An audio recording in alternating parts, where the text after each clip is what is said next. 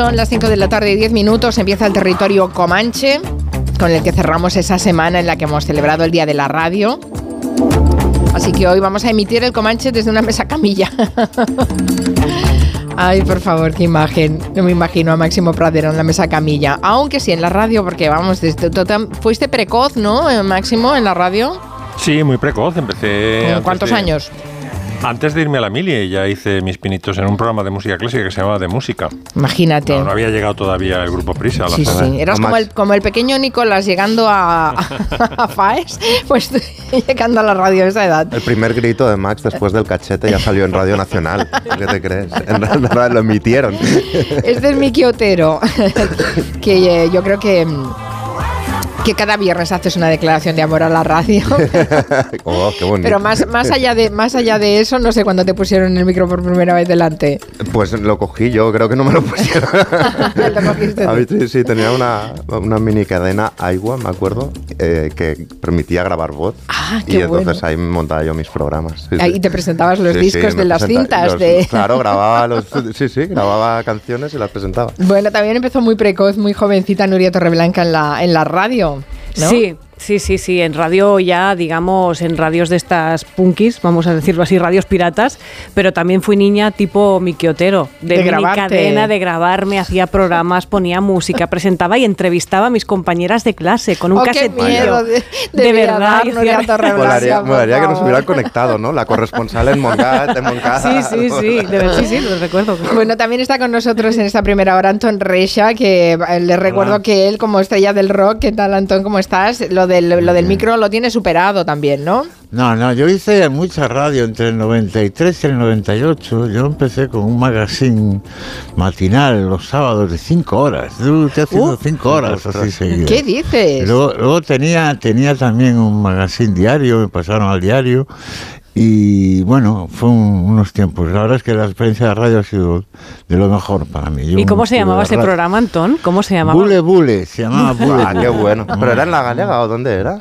Era en una emisora, en una emisora, en, principio gallega, que era Antena 3 Galicia, que luego fue Radio Voz Galicia, y luego ya fue Radio Voz España, había algunas frecuencias en España, y luego se las vendió todas las frecuencias a Onda Cero. al final has acabado aquí. Tanto nadar para acabar en la orilla. he vuelto yo, he vuelto yo. Tanto nadar, es fantástica esa frase, bueno.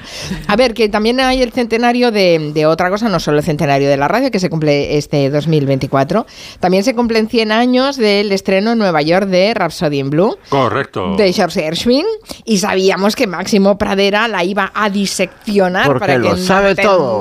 su grandeza, que sí, Máximo. Es un encargo de, de Nuria Torreblanca. bueno, ¿Por qué no te enrollas? Oye, es que es, Acepto es que, el desafío. Es que es una jefaza. El desafío la Torreblanca. Yo sugiero y luego tú pillas o no. Ella no impone, sugiere. Sí, sugiere ya. Pues sí, es una obra, hombre, no sé si, como han dicho algunos periódicos, la obra que cambió el rumbo de la música clásica, porque digamos obras de clásica que hayan eh, influido, eh, o sea, ejercido la influencia que, por ejemplo, las señoritas de Aviñón en la pintura, pues hay dos o tres. Está probablemente la consagración de la primavera, eh, la noche transfigurada de Schoenberg, alguna otra, ¿no? Quizá el bolero de Ravel como música repetitiva y tal. Pero esto sí que cambió la vida de Gershwin, porque Gershwin era conocido como un compositor de canciones, muy comercial, pero no como un compositor de clásica. Y aquí fundió en esta Rapsodia, que viene a ser un concierto para piano en, un movimiento, fundió perfectamente el lenguaje de la clásica con el, lenguaje del jazz. ¿no? Pero ya el año anterior, un compositor francés muy famoso, muy, muy sesudo, Darius Milhaud, había hecho un experimento muy exitoso con un ballet que se llamaba La creación del mundo, donde vais a escuchar ahora el ejemplo, funde perfectamente una pieza de clásica como un ballet con el lenguaje del jazz. Esto es una jazz, jazz por los cuatro costados.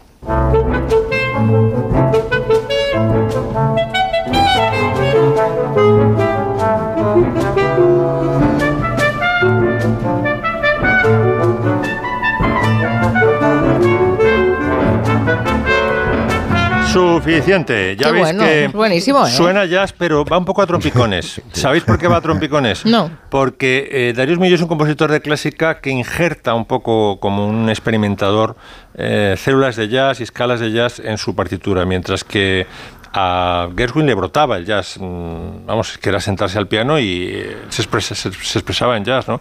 Entonces el, el jazz fluye por sus venas. De hecho, ha conseguido uno de los, consiguió en el año 24, cuando se estrenó esto en Nueva York, uno de los comienzos de música clásica más recordados después de la quinta de Beethoven. Este.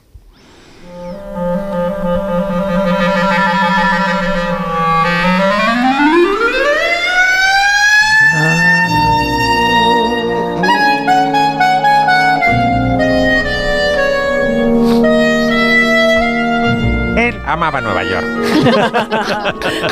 el comienzo de Manhattan. La deseaba como un jaguar. Exacto.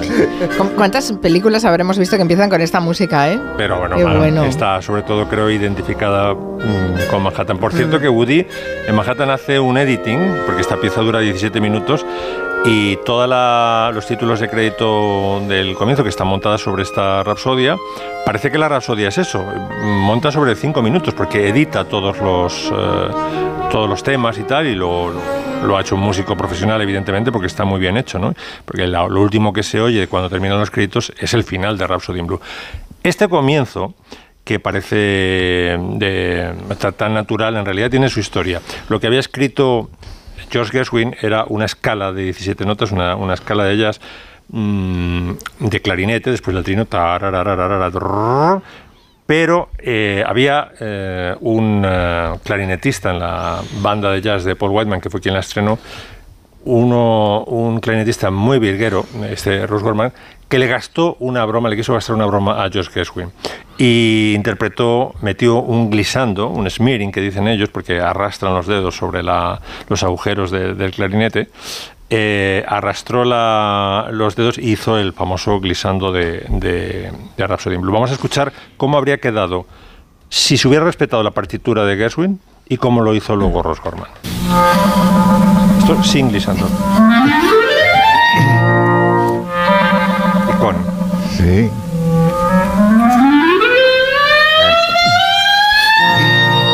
A little bit No, different. por favor, es Hombre. que el Glisando, glisándolo es todo. Le quitas el glisando. No se queda nada. Glisando. Le quitas el glissando y se queda nada. ¿Y por qué es una broma esto de Ross Gorman a, a Gershwin? ¿Por qué él lo toma como una broma? Pues porque ese tipo de efectos en el clarinete son típicos de la música klezmer, que es la música de los eh, askenazi callejeros, ¿no? Y entonces eh, Gershwin era judío y entonces se da por aludido y dice, qué cabrón, le dice a, a Gorman, ¿no? Dice, has conseguido judaizar el jazz, ya. Dice, se queda este efecto. Entonces, esto que no pasó de ser un episodio en los ensayos por decisión del autor, se quedó ya para siempre y marcó a partir de no sé qué nota de la escala, esto hay que tocarlo en. Po- ¿Y por qué rezuma, a pesar de ser considerada una pieza de clásica, por qué rezuma jazz? Pues porque Rhapsody in Blue tiene, eh, utiliza las, la- lo que se llama las escalas de jazz, que son escalas que tienen alteradas los, los- lo- algunos peldaños. ¿no? Una escala es una, una escalera. Tienen alterado el tercer un peldaño eh, que está rebajado de un tono, el quinto que está también rebajado de un tono y el séptimo. Entonces vamos a, vamos a escuchar en clarinete cómo es la escala mayor, que es a partir de la que mm, se fabrica la escala de jazz, y cómo suena luego cuando bemolizas esas notas, cuando las rebajas de un semitono, cómo suena la escala de jazz.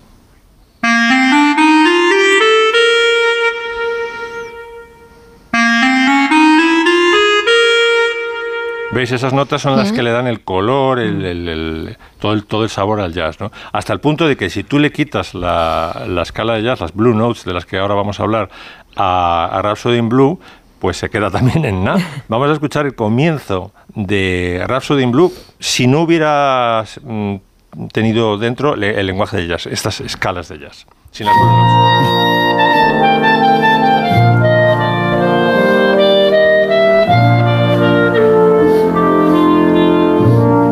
Buah. Nah. Y ahora con las Cuento blue- infantil. Exactamente, Una un cuento-. Con las Blue Notes ahora.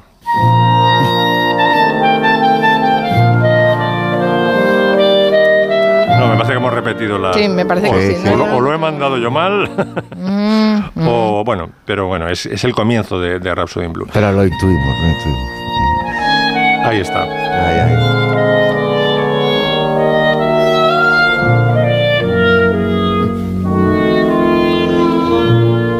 ¿Y por qué se llama Rhapsody in Blue? Pues bien, eh, le quería poner American Rhapsody de George Gershwin, pero su hermano había visto uh, días atrás una exposición de un pintor impresionista eh, de Massachusetts mm, que le había hecho mucha gracia porque todos los cuadros tenían nombres de colores, pues eh, anochecer en azul y amarillo en, y verde, y todo, pues eso, retrato en gris y plata. Y entonces dijo, no, ponle mejor, eh, Ira Gershwin tenía muchísima, era el hermano mayor de George y tenía muchísima influencia en su hermano, ponle mejor Rhapsody in Blue. ¿Y por qué le pone Rhapsody in Blue? ¿Por qué el blue? Pues por las blue notes que acabamos de, ver, que son las tres notas alteradas de, la escala de jazz. ¿no? Eh, una vez aclarado esto, vamos a ver cómo los, los cinco temas, ¿no? un poco la estructura de, Rhapsody in Blue, mmm, que son los temas eh, con los que juegan la orquesta y eh, el, eh, el, piano. Un concierto, concierto, o sea, una rapsodia en el fondo es un concierto, hemos dicho, sin, sin movimientos, ¿no? un, concierto un poco más libre, con episodios un poco que parecen improvisados. Pero en un concierto, viene de la palabra, del verbo italiano concertare, es una batalla eh, artística entre el solista y, y, la orquesta a ver quién lo hace mejor o a ver quién le deja peor al otro. ¿no? Por ejemplo, puede ocurrir que en un concierto, no solamente de Gershwin, puede ser uno de Beethoven o de Mozart, la orquesta toque un, un tema y dice, hace un calderón, una, una, parada, dice, venga, coge tú el tema. Y el, instrumento solista, el piano, por ejemplo, se haga el estrecho y dice, no, no me gusta. Y entonces la orquesta lo tiene que repetir otra vez, de forma variada y tal. Dice, ahora me gusta más, pero te lo voy a repetir o te lo voy a tomar yo embelleciéndotelo. O sea, lo voy a tocar más bonito que tú. Esto es el concertare de la palabra concierto, el pique, digamos, entre, en cualquier concierto, entre, entre solista y orquesta. ¿no? Y entonces... Eh, Gerwin lo que hace propone cinco temas, cinco grandes temas, en torno a los cuales se pelean de forma artística tanto el, piano como con la, orquesta. Vamos a escuchar el primer tema, el, el, que es el inicial, que lo llaman el ritornello theme, el tema ritornello, porque es el tema estribillo, digamos, que aparece con, de continuo en toda la rapsodia.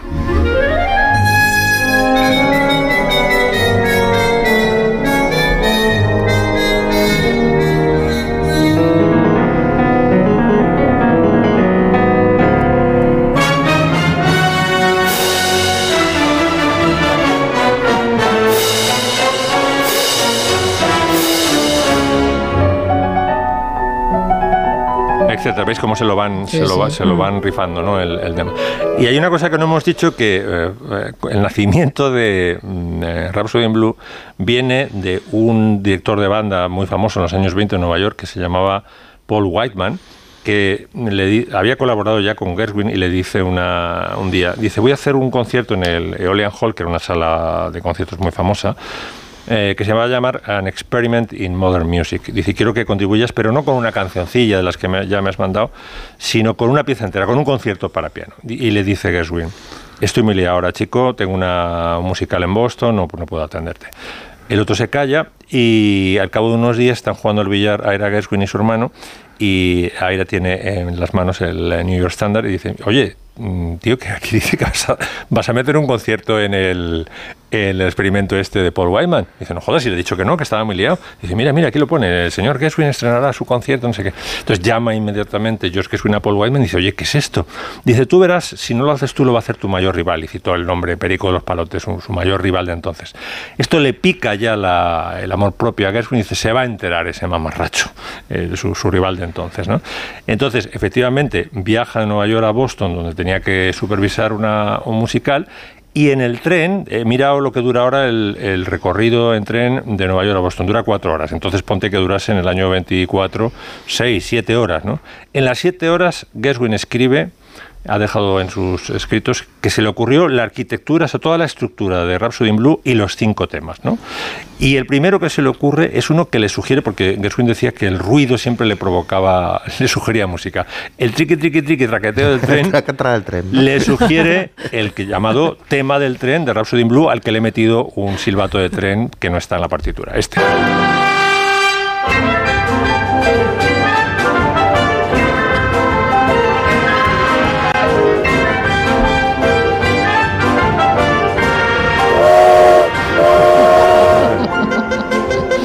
Hubiera ganado, ¿eh? Con el silbato. Bueno, ¿os acordáis que en un americano en París él mete un claxon? Sí, bueno, O pues sea mira, que yo razón porque, de más. porque no le puedo meter un silbato Claro. de tren.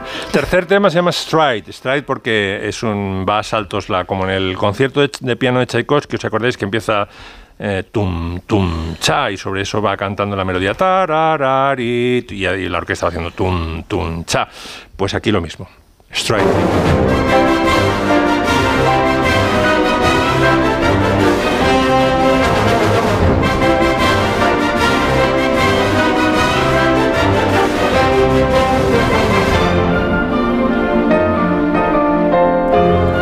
Tema mm, el que combaten, concertan eh, piano y orquesta. El cuarto se llama Shuffle, por razones rítmicas que sería demasiado complicado explicar ahora. Shuffle Theme.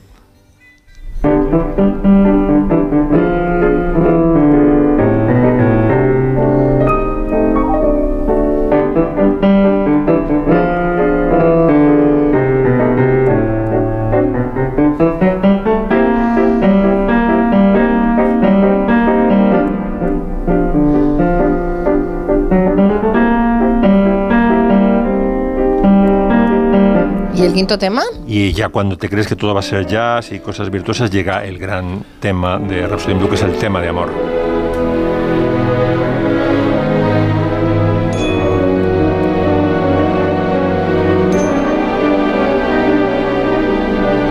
¿El triangulito este lo has puesto tú también? No, es la, es Las la- campanillas del amor.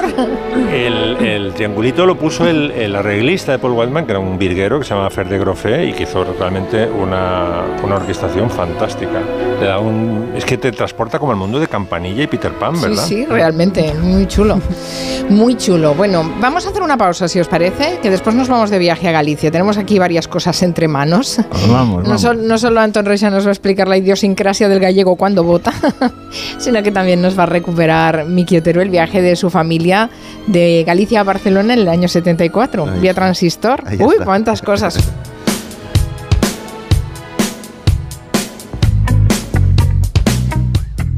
En Onda Cero. Julia en la Onda. Con Carmen Juan. La recta final de las rebajas ya está en el corte inglés. Todo hasta el 70% de descuento en estas marcas de moda para mujer e infantil. Woman el corte inglés, Tintoretto y Cuchel. Southern Cotton Emphasis, Woman Limited y Woman Fiesta. Hits el corte inglés, Baby el corte inglés, Coconut y Cotton Juice. Hasta el 29 de febrero, rebaja final. En tienda web y app, el corte inglés. Cada día tengo peor la memoria. Toma de Memory. De Memory con fósforo y vitamina B5 contribuye al rendimiento intelectual normal. Recuerda, de memoria, de Memory. Y ahora también de Memory Senior, de Pharma OTC. Segunda rebajas en Vision Lab. Hasta el 60% de descuento en gafas graduadas de sol, lentillas, audífonos. Hasta el 60%. Solo hasta el 29 de febrero. Más info en visionlab.es. Con este estrés no consigo concentrarme. Toma Concentral. Con su triple acción de lavacopa, rodiola y vitaminas, Concentral consigue aliviar el estrés ayudando a una concentración más estable y duradera. Concentral. Consulte a su farmacéutico o dietista. Cada vez más naranjas saben así, porque no todas reciben el cariño de una familia. Una gran naranja solo es posible cuando hay pasión y cuidado por cada detalle. Solo es posible cuando detrás tiene una gran familia. Naranjas Fontestad, el valor de ser familia. Un día descubres que tienes humedades en techos, paredes, están por todas partes. ¿Qué puedes hacer? Llama a Murprotec. Llama al 930 1130 o entra en murprotec.es. Si con las humedades te las tienes que ver, ¿qué puedes hacer? Llama a Murprotec. 930 1130. Murprotec. Cuidando tu hogar, cuidamos de ti. Vaya cara, Lucía. ¿Qué te pasa? Tengo un problema. Necesito a alguien que cuide de mi padre y no sé por dónde empezar. ¿Por qué no hablas con Depenker? ¿Depenqué? Depencare. Con C de cariño. Ellos se encargan de todo para que tengas el cuidador ideal. Llámales al 91 091 35 66. Compramos tu Rolex de acero de los años 70 y 80. Especialistas en Rolex desde hace 30 años. Compramos tu Rolex de acero de los años 70 y 80. Pagamos el mejor precio. Compramos tu Rolex de acero de los años 70 y 80. 915346706. Plaza San Juan de la Cruz 9. 915346706. No lo olvides. Compramos tu Rolex de acero de los años 70 y 80. En la ganadería Organic producimos la mejor carne del mundo. Hacemos cría ecológica de las razas Angus y Wayu, 100% sostenible. Nuestra carne es deliciosa y saludable, extremadamente tierna y jugosa. Va del campo a tu casa, sin intermediarios, a un precio justo. Si pruebas Organic, solo comerás Organic. Nosotros te la llevamos gratis a tu casa. Haz tu pedido en el 910-2010, 910-2010 o carneorganic.com. Organic, la mejor carne del mundo. Bricolaje Moraleja, la mayor exposición de elementos de baño en Madrid que puedas imaginar. En stock más de 40 medidas diferentes de platos de ducha. Brico oferta. Plato de ducha de carga mineral completo blanco 1,20 por 70 por solo 90 euros. Todo esto y mucho más siempre en stock solo en Bricolaje Moraleja. En Getafe, calle Galileo Galilei 14. bricomoraleja.com. Parece mentira. Que el hielo queme. Que el silencio hable. Que no hacer nada canse. O que ser plural sea algo singular. Porque gente dispuesta a respetar todas las opiniones no se ve todos los días.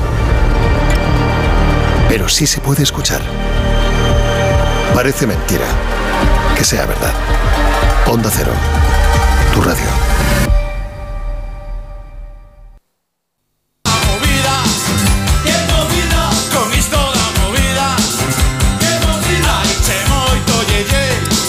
Bueno, tienen una movida en Galicia porque el domingo hay elecciones.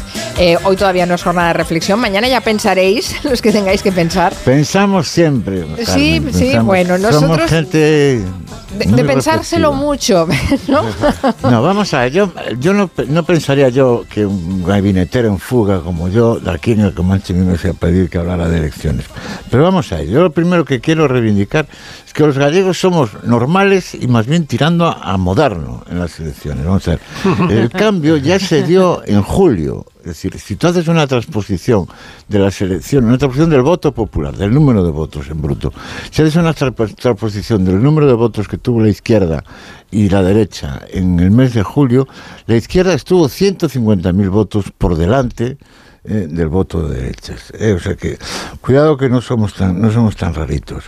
Eh, aquello que se decía de, de, Fraga, ¿por qué Fraga duró mucho? Pues bueno, porque Fraga llegó un momento que tenía que ver con la transición, en Galicia la transición no había memoria republicana, pero no porque no fuéramos republicanos. En Galicia hubo un republicanismo enorme durante la, en el 36.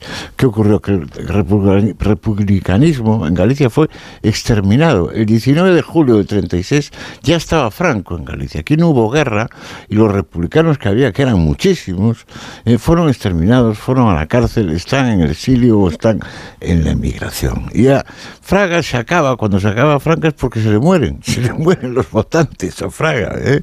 Fraga efectivamente eh, tenía la edad de sus votantes. y sus votantes, Bueno, él eran- duró, él duró muchísimo como presidente de la Junta, Ya, por- que por, por cierto acá- reivindicaba un cierto galleguismo, no sé si, si, Bueno, si no- no vivido tan- o adquirido. No tanto, pero bueno, Fraga era un hombre, de, de- la verdad es que le gustaba aquella primera época de, de la autonomía porque era como hacer un Estado en pequeño y esas cosas así mm, megalómanas. De, esas que le caben en ¿no? la cabeza. Pero vamos a ver, luego, luego es que yo ya estoy cansado de que me digáis o que nos digáis que, que, que- que si somos muy de derechas, que si no sé qué. Vamos a ver. Eh, aquí hubo mucho fraga, pero vamos a ver, en tu país, Carmen, estuvo un señor que era eh, Jordi Puyol, que no era trotskista, eh, hasta donde yo sé, estuvo varias, No, vari- claro, no, aquí va- nadie puede dar lecciones de nada. Va- varias evidente, es glacia- evidente. glaciaciones. En Euskadi, Sí. también durante varias glaciaciones, ha estado y sigue estando Sigue- el PNV. estando, sí, sí. ¿eh? En Madrid, en Madrid ya hace, ya hace muchos años que no saben para qué se usa la izquierda. ¿eh? O sea que. Bueno, en luego- Castilla León también tiene un largo historial. Sí, sí, sí. Na- nadie puede dar lecciones de, de- Nadie nada, puede pero, dar ve- pero veo que tu corazoncito gallego se siente se siente afectado por esto. Sí, hombre, que, claro que, que a sí, veces porque- os- porque- Pero bueno, porque- el- eh, vamos a ver, la pregunta sería si va a haber cambio o no va a haber cambio el domingo. Los datos sería que podría haber cambio, pero nunca se habla de un dato, sin embargo, que incluso en Galicia pasó desapercibido. La mayoría absoluta del PP se puede salvar por culpa de un alcalde muy muy muy esotérico que hay en Orense, que, se- que tiene una candidatura local, se llama Democracia Orensana, es, tiene un voto muy transversal en, en Orense ciudad. Y es muy posible que- que esa candidatura de Democracia Orensana saque uno o dos votos, uno o dos escaños. Si ese uno o dos escaños salen, pues es posible que eso resuelva la mayoría absoluta del, del PP. eh, en, el, en el resto de Galicia no se le conoce tanto a, a Jacome, el, el- el alcalde Sí, de... pero- pero pero, pero yo creo que ahora lo conoceremos mucho más, no Ya. solo por la posibilidad de que consiga un escaño, sino porque además ha hecho una campaña electoral. Vamos a sí, escucharlo, vamos a Oye escucharlo. tú, oye tú, Ourensano decides tú. Que Ourense al barco, y Ana y la Rúa, que venga también venir. Si soy Cela Nova, la Ribeira Sacra, Ayarín. Bueno, musicalmente no te pregunto la opinión, ni tampoco a Max, ni, ni a Miki. Mejor, pero- mejor que Zorra. Es decir, hay peculiaridades de Galicia que, que ni se mencionan. Es decir, una cosa importante que nos diferencia incluso de Europa es que en, en Galicia no hay ultraderecha. O sea, no- nunca saca un voto Vox. Es decir, Vox ha tenido un concejal en las, en las anteri- en las últimas municipales y lo tuvo en el pueblo de Avión, donde son todos los ricos mexicanos, esos que tienen 10 privados. Ha, sacado un concejal. Y no creo siquiera, no sale ninguna encuesta que vaya a sacar en estas elecciones ningún, ninguna representación Vox. Es decir, cuidado que ya, que ya hay elementos diferenciales importantes. Un, ele- un- un elemento diferencial importante es que el 15% del censo en Galicia es el voto emigrante. ¿eh? Es el voto emigrante. Es un voto, es un voto sí que es raro. Es decir, en la época de Fraga votaban hasta los emigrantes muertos. Era, era, era muy peculiar aquello. Y, y ese 16% puede a veces alterar. Es muy posible que, que si hay un, una- un resultado muy ajustado el domingo, haya que esperar hasta el jueves, que es cuando hacen el recuento de los votos de la migración. Porque es un bueno, hace- 15% hacéis de- campaña, además, se hace campaña de las elecciones Bueno, hacen- gallegas hacen- en Buenos hacen- Aires. Y no, y no creo que todo- fuera casualidad que, que hablara de la gloriosa victoria de Milei y Ayuso cuando estuvo el de meeting ahí. Sí, pero, pero que, pero que, vamos, hacen, hacen, hacen campaña el PP, un poco el PSOE, El pero PSOE todo también, eso, la migración no es solo Buenos Aires, o sea, una campaña, una campaña enfocada solo a ese 15%, 16% del censo que está, claro, tienen que dar varias vueltas al mundo. Claro, por eso lo centralizan ahí, en, les, les saldría, les saldría un poco caro, ¿no? Y luego, pues, que, que es importante, si por ejemplo, eh, eh, vamos a ver, eh, Feijó, cuando, cuando ganó las elecciones, yo me lo encontré aquí en el estudio de Onda Cero, según salía yo del estudio, entraba, entraba Feijó cuando ganó aquellas elecciones de sorpresa en el 2009.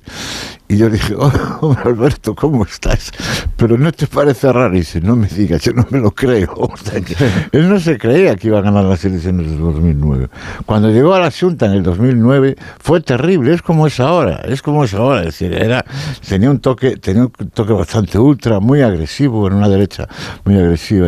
Pero eh, Feijó sí que este, se ganó el camelo ese que, que se ha, que se ha creído todo el mundo de que era un tipo que no era una derecha, que era un guay, que todo era centrismo y tal. Mira, mira, mira cómo le ha salido ahora en, en- en Madrid. porque- Bueno, veremos a ver qué pasa el, el domingo, Antoni, y ya lo, ya lo comentaremos. De, de momento se acaba hoy la campaña electoral y mañana a reflexionar todos, que será interesante.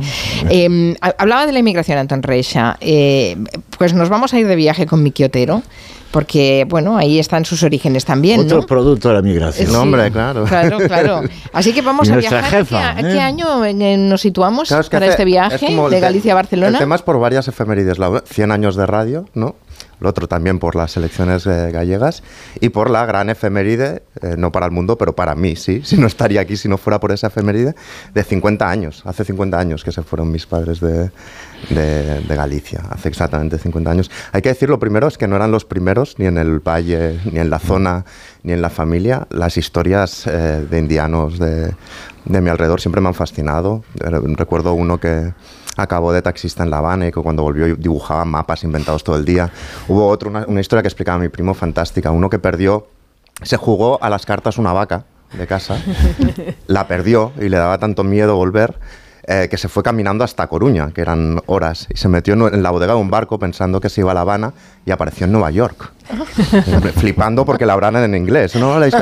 Eh, y, y por lo visto estuvo allí bastante tiempo y acaba- acabó volviendo a Galicia con dinero y hablando gallego con acento italiano, porque por lo visto había trabajado en las atarazanas con, al mando de Lucky Luciano y de los italianos.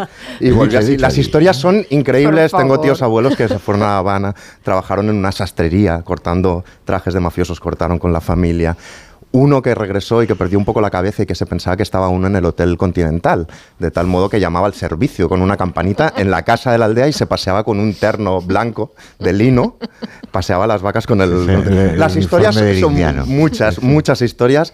Probablemente yo no, no escribiría si no fuera por estas historias que supongo que algunas no son ciertas del todo. Tú y García Márquez, que lo declaró García Ahí Márquez. estamos, bis, bis, sí, sí, totalmente. Gabo, Gabo dice que se escribe gracias a su abuela gallega. Ahí estamos, pues yo también. Y aquí suenan las gaitas porque estamos el día, el día que se van, ¿no? Y el- la noche antes ya, ya han llenado, ya han empacado el maletero, ¿no? Con algo de chorizo, un pollo desplumado seguramente, queso, orujo de hierbas, duralex, platos de duralex, que son estos que no se rompen, salvo, salvo que los rompas del todo, que son como eran mis padres, como era mi familia, ¿no? No se rompían ni siquiera en ese momento, ¿no? Y hay que decir que llevan tanta comida porque los viajes de Galicia a Barcelona no se acaban cuando entras en Barcelona. Se acaban, y esto lo he comprobado yo muchos años, se acaban cuando te acabas la comida que has traído de la aldea a la ciudad, ¿no? Así que me puedo imaginar como ese amanecer, como con prisas, esos nervios del viaje, ¿no? Con los perros ladrándose de balcón a balcón en el valle, ¿no? Uno ladra, el otro contesta, el tercero dice la suya. Las vacas lo miran todo con indiferencia. Las vacas siempre tienen esa pose indiferente de, de persona resacosa. Siempre, siempre son igual. Ese día orvallaba, que había una lluvia muy fotogénica y bueno, ya tienen Ay. ese SEAT 850 color ace- eh, aceituna guardado en la cuadra donde estaban antes los animales y pasan a recoger a otros familiares, amigos que tienen un Simca 1000 y emprenden el viaje ese 6 de septiembre del 74 en un coche que arranca a las 9 y 10 de la mañana. Ellos se van por trabajo, pero probablemente una canción que suena en la radio esa mañana es una canción que les preguntan si se van por trabajo o por qué se van exactamente. En mi ventana brilla el sol y el corazón se pone triste contemplando la ciudad. ¿Por qué te vas? La gran Janet. Como Bueno, les esperan como más de mil kilómetros de carreteras comerciales y Se nacionales. tardaba día y medio, dos, o dos días. Dos días, hijo. Sí, sí. Pero esperándole todo eso, hay algo que me fascina de esta historia que le pregunté a mis padres, pues cuando estaba escribiendo una novela ya hace bastantes años, y es que salieron a las nueve, ¿no? A las dos horas después ya habían parado en Baraya, aún en Lugo, a desayunar. Eh, es decir, vale, había prisa por llegar o no había tanta, es verdad. O sea, es decir, tenían hambre o es que se resistían a irse, porque el caso es que dos horas después estaban eh, desayunando. Probablemente desayunando ahí hablen de planes, por ejemplo, de que les esperaba aquí una hermana que ya vivía aquí, ese era el procedimiento de los gallegos que llegaban a Barcelona, eran pisos donde se iba, digamos, eh, eh, admitiendo a la familia que iban llegando y, y vivían juntos, ¿no? Y otros probablemente, al menos mi padre y- y la- y el otro padre del matrimonio, hablaban de fútbol, porque uno de los padres era muy fan del deportivo y mi padre ya entonces eh, se alineaba con los tiempos y empezaba a ser un poco del Barça, aunque siempre le gustó el Celta. empezaba a ser y ese año, ese año Sí. precisamente era el año que el año después de que llegara Johan Cruyff eh, a Barcelona, ¿no? Que ganamos una liga celtismo y 14 años después. celtismo y culé son- son- son sinónimos. Y, y no solo eso, sino que me apunta aquí Quintanilla que hay otra efeméride que es que han pasado 50 años desde este momento que no querría pasar eh, sin recordar. Y gol, qué jugada asombrosa de Cruyff. 0-5, ¿eh? ¿Eh, Joan? Nos tenemos que refugiar en la nostalgia, amigo, tal, co- manita, tal como sí. nos va. Incluso es posible que en el coche escucharan el famoso anuncio que Cruyff hizo ese año, ¿no? Como afición, a Johan Cruyff le gusta pintar y le gusta hacerlo bien. Por eso uso pinturas buque. Bueno, yo creo que mis padres se tomaron, especialmente mi padre, como un buen presagio que un genio como Cruyff se mudara a Barcelona unos meses antes de que ellos lo hicieran, eso está claro.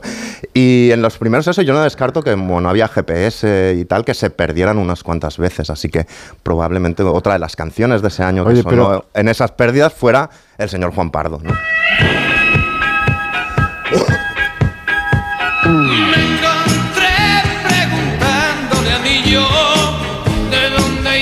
Filosofía, preguntándolo a mí yo.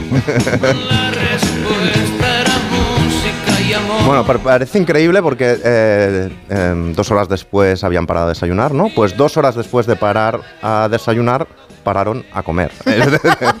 Todo el viaje comiendo. Sí, eso sucedió, ya habían salido de Galicia, eh, estaban... Este- es- es- me corroboras, parece que fue entonces una migración feliz la vuestra. No, Eh, no había Bueno, no ninguna sé. amargura. Al, al menos la hace literaria. Había una inercia, yo creo, entonces. No, ¿no? la Es estás- decir, la estás literaturizando. Había, había que hacer eso, por supuesto, como todo lo que cuento.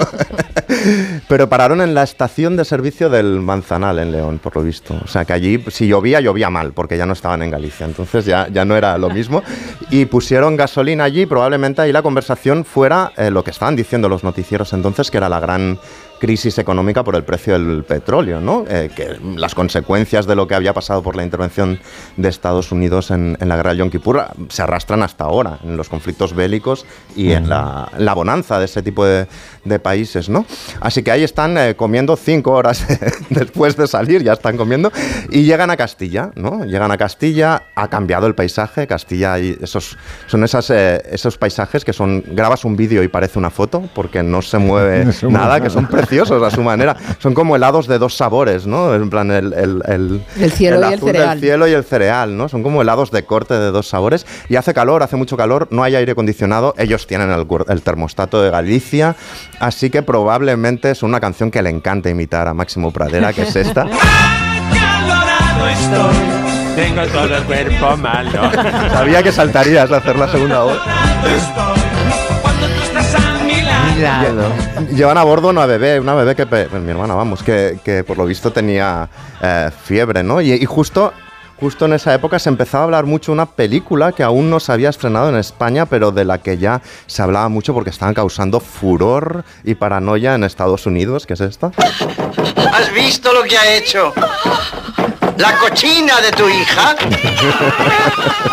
Ya se hablaba en España de esta película que la gente va y tiene que ir al psiquiatra después porque se quedan muy, muy, muy impactados, ¿no? Sí, ahí está, ahí está.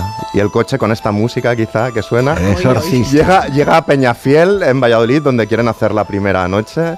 La, so- la- la- la- la bebé sigue con, con fiebre. Han hablado ya por teléfono con, una gallega en Barcelona que siempre había estas figuras que tenía todos los contactos, una especie de corleone legal que manejaba y colocaba a todos los gallegos eh, que llegaban. Y mi padre en la cena eh, se ausenta un momento de la mesa, se va a llamar por teléfono y le dicen que efectivamente le ha conseguido un trabajo, así que hay que celebrarlo. Es decir, lo celebran esa cena no como si no hubiera mañana, pero sí como si no tuvieran que madrugar mañana para seguir el viaje.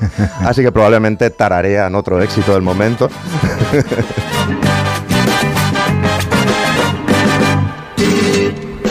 Porque tú te ves bonita, tú te pones orgullosa.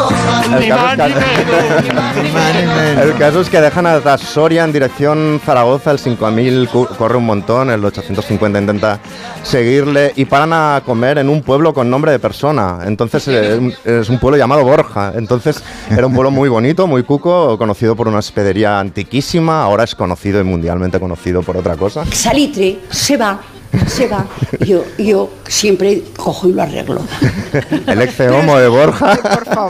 Y este es un momento precioso de cuando me lo explicaron mis padres, que es el momento en el que en una comida se sintetiza el deseo, digamos, de la tierra de promisión y el deseo de modernidad, que es cuando para de postre en esa comida le ofrecen a mi padre un postre desconocido entonces para ellos que se llamaba pijama. Hombre. Y en ese pijama del que no habían oído hablar eh, está sintetizado pues, un, un poco como ese cambio de alguna manera, un postre megalómano con helado, con melocotón que por lo visto la madre aprovecha para ponerle un poco de helado en los labios del... Sí, sí, sí, no te lo acababas. Nada, los de Ciudad Comemos Pijama piden pijamas, les encanta el pijama, tanto les encanta que les po- le podrían cantar al postre esta canción, otro éxito del momento.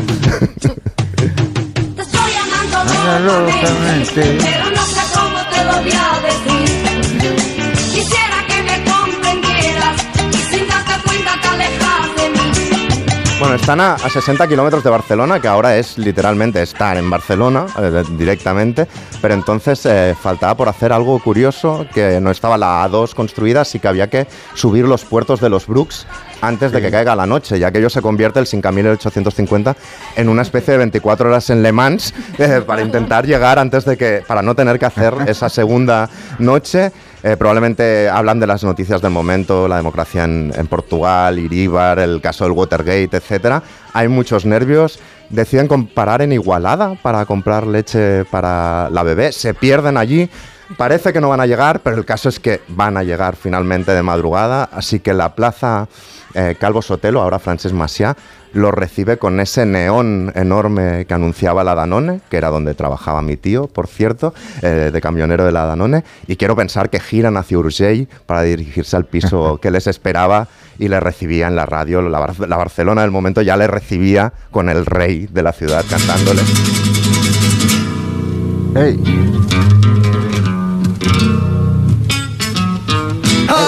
Si queréis tener cantar, alegría de vivir.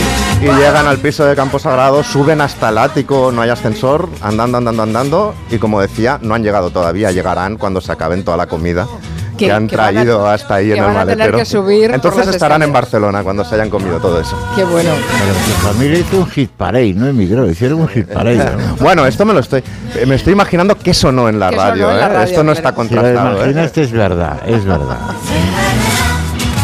Qué viaje, ¿no? como bueno, tú lo has eh, lo has novelado, pero que debió ser un viaje difícil para muchísima gente y no Muy solo hasta. Barcelona, toda la gente que, que tiene que emigrar, ¿no? En algún momento. Y este tono chascarrillero, en ese momento seguro que hubo momentos como de, de dolor verdadero, porque Claro. además el gallego, tú puedes sacar un gallego de Galicia, pero no vas a sacar a Galicia del gallego, Nunca. ni del hijo del gallego, diría. O sea que- Sí, sí, sí. A la vida, si queréis tener Bueno, seguimos con la resaca de los Goya. Fueron la semana pasada, el fin de semana pasado, pero eh, ha habido mm, muchos comentarios a posteriori. eh, ese gran discurso de la premiada Sigourney Weaver y Nuria. Que ya nos habló de Alien el lunes, insiste en, en hablar de Alien. Y, y bueno, le vamos a dar el gusto. Ya Claro, es la jefa. Claro, a ver, no, sí, bueno, no solo porque. Sigourney Weaver ha sido la, la primera gran protagonista del cine de acción con su teniente Ripley, es que la saga Alien es un filón que nunca se acaba. Completamente vacío. Voy a comer hasta que reviente. Cuidado con las indigestiones. Atención a este. Sí. gran spoiler que ya os comenté el lunes, ¿no? De tengo, voy a comer hasta que reviente. Me parece ya muy significativo de lo que va a pasar.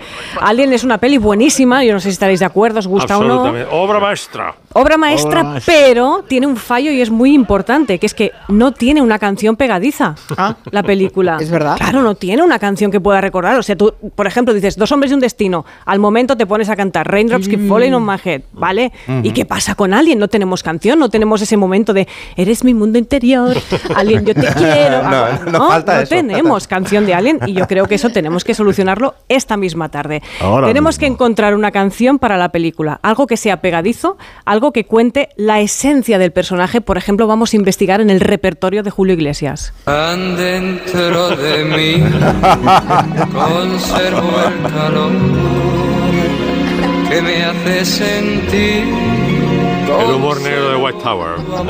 Qué grande.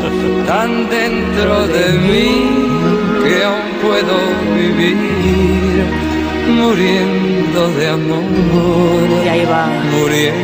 Muriendo de ti. Muriendo de ti, ahí lo dice Lo todo, veo es una clarísimo. canción Oye, a- perfecta. A, propósito, ¿alguien conoce a alguien que se llame Gwendolyn? No, no, no, no sería el día. Bueno, vamos a contemplar otras posibilidades de canción. Imaginad por un momento un número musical en medio de la película Alien, ¿no? En el que es el alien el que canta y va saltando por la nave y de repente se pone a cantar a su amada Ripley. Sabor de amor. Todo me sabe a ti. Comerte sería Comerte. un placer porque nada Ya, ya. me gusta más que tú. Va avisando, atención a esto. Boca de, Boca de piñón, porque él tiene una bocada que, Ah, claro. Es irónico, ¿no? Bésame con frenesí. Del negro de un mejillón son tus ojos en su punto de sal. Del negro de un mejillón son tus ojos en su punto de sal. El bicho ya está salivando en este momento, pero es que no sabéis cómo se pone un alien cuando está enamorado, se pone baboso. Déjame amarte y prometo darte el corazón. Te doy si es preciso hasta mi vida. Juro que te voy a hacer feliz. Pero déjame, déjame entrar en ti. Déjame entrar en ti. Qué sutil, ¿no? Entrar en ti. Fran Reyes. Déjame entrar en ti. Los alien bailan bachata de Casiotone, que lo sepáis, ha quedado bastante claro. Pero el amor es muy traicionero incluso en las naves por el espacio, ¿no? Queremos liar un poquito la trama, así que necesitamos una canción que incluya un conflicto emocional entre Alien y Ripley. O sea, unos cuernos. fruto prohibido, dejando el vestido colgado de nuestra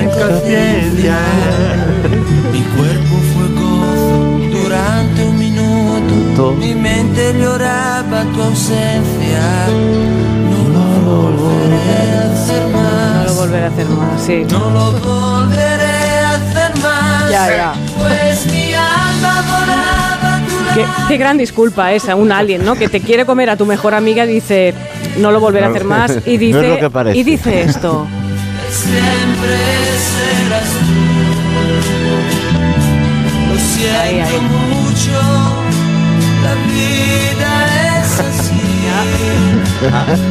Lo he inventado. No lo he inventado yo. Ahora, soy así, soy así, ¿no? Mierda de disculpa de alguien. Bueno, llegamos al final de la película y necesitamos una gran escena de baile, un colofón, un la la land espacial donde toda la tripulación del Nostromo se ponga a bailar, por ejemplo, con esto. Ay, amigos, tenemos a Ripley, a Lambert, Ash, Kane, Parker, Dallas, Brett. Los marcianos llegaron ya. Azúcar, azúcar. Bailando ricacha, ricacha, ricacha, ricacha. Los marcianos de Tito Rodríguez ahí bailando. Y ahora, después de este momento, no sé si os ha gustado alguna de estas canciones para Todas. la película. Todas, todas. Y ahora hablemos completamente en serio. Existe una canción que surgió inspirada por Alien, ¿Ah, sí? por la película. Y si escucháis la letra, entenderéis que todo cuadra. Es de los hombres G. Marta tiene el corazón. No tiene que darle cuerda, es automático. Puedes oír sus pataditas, está vivo, creo yo. Marta tiene un pasajero, ¿Pasajero? en su corazón, en su corazón. El octavo pasajero. Bueno, pero eso te lo has inventado. No, no, no, esto es real. Ha salido. ¿Entre qué, David? Ahí lo tenéis. No, no, de verdad, o sea, ¿De- confirmado de por David Summers. Ah. La historia es que en aquella época su padre hacía chistes sobre la pasionaria y ella tenía un marcapasos que le habían puesto por esa época. Y por aquellas fechas también se había estrenado Alien. Entonces David Summers hizo una mezcla muy rara y salió, dice, la canción, la canción más surrealista que he hecho en mi vida y la tengo que cantar todos los días por cojones. Eso lo dijo David Summers. Y para acabar, solo un pequeño recuerdo para Bolaji Badejo, que era el señor nigeriano que estaba dentro del cuerpo del alien y del que no se acuerda nunca nadie, ni siquiera Sigourney Weaver recogiendo un Goya. Pobrecito. Bolaji Bade- Badejo. Bolaji Badejo. Bolaji Badejo. Madre mía. Oriundo de. ¿De dónde era? Nigeriano. Nigeriano. A ver, a ver, pero aclara Menos esto. miedo nos ha dado todo. ¿Estaba debajo de la mesa y sacaba el muñeco o cómo? No, no estaba dentro del traje, era un señor de dos metros, Ah, vale, altísimo, ah, tenía- vale, vale, vale, vale, vale. Estaba Sí, sí. dentro de- Como, como Chubaca, sí, sí, sí. Exacto, dentro del muñeco. Es un Como, tema, un como día, ¿eh? Chewbacca o Caponata. Cada uno tiene su referente. Bueno, Ha ¿quién era? sido un Alien Horror Picture Show. Era Emma. Cohen estaba dentro de Caponata. Sí, sí, señor. Sí, sí, sí. Madre mía. Es, an- es angustioso, ¿eh? La, la película Alien es magnífica, pero es angustiosa, ¿eh? Y además no tiene canción. Se queda en nada. Pero de que se Con quedan, esta, con esta bien, sonora muy bien. Sí, sí, totalmente. Es que me la estaba imaginando. Gwendolyn quedaba muy bien con las mí. Suben. Conservo el calor Sube el volumen del terror, pero que me mira, hace sentir. Conservo tu amor miedo. tan dentro de mí que aún puedo vivir muriendo de amor. Ahí voy a hacer un vídeo meme de esos y lo voy a subir a Twitter. Qué bueno. Con esta idea de Torre Qué bueno, qué bueno. Bueno, pues acabamos con, eh, con- con esta canción con Gwendolyn. Y la verdad es que yo tampoco conozco ninguna Gwendolyn. Antón Reixa, ponte a reflexionar, va. Ya, ya, se me va a ya- quedar que Me va a vaya quedar muy calvo. bien. Eh, Miki Otero, que vaya muy bien también. Y aunque tú no votas, no tienes derecho a voto. Como... Oiga, estoy por enviar a alguien para que... ¿Puedes votar dos veces, Sin que se note? No, no, podría tener nacionalidad, doble Max, te quedas un ratito, ¿verdad? Sí, me queda un ratito a hablar de amor. muy bien. Ahora las noticias de las seis. Hasta ahora. Adiós.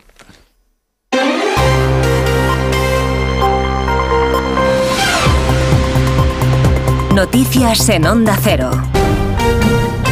Buenas tardes. La muerte en prisión del opositor ruso de Alexei Navalny ha provocado numerosas reacciones en los gobiernos occidentales, también entre la oposición a Vladimir Putin. Señalan todos directamente al presidente ruso como responsable de ese fallecimiento y exigen explicaciones y una investigación independiente sobre las circunstancias de la muerte de Navalny. Asunción Salvador. La ONU pide una investigación independiente y el secretario general de la OTAN, Stoltenberg, afirma que Rusia tiene preguntas muy serias que responder. Para el ucraniano Zelensky está todo claro.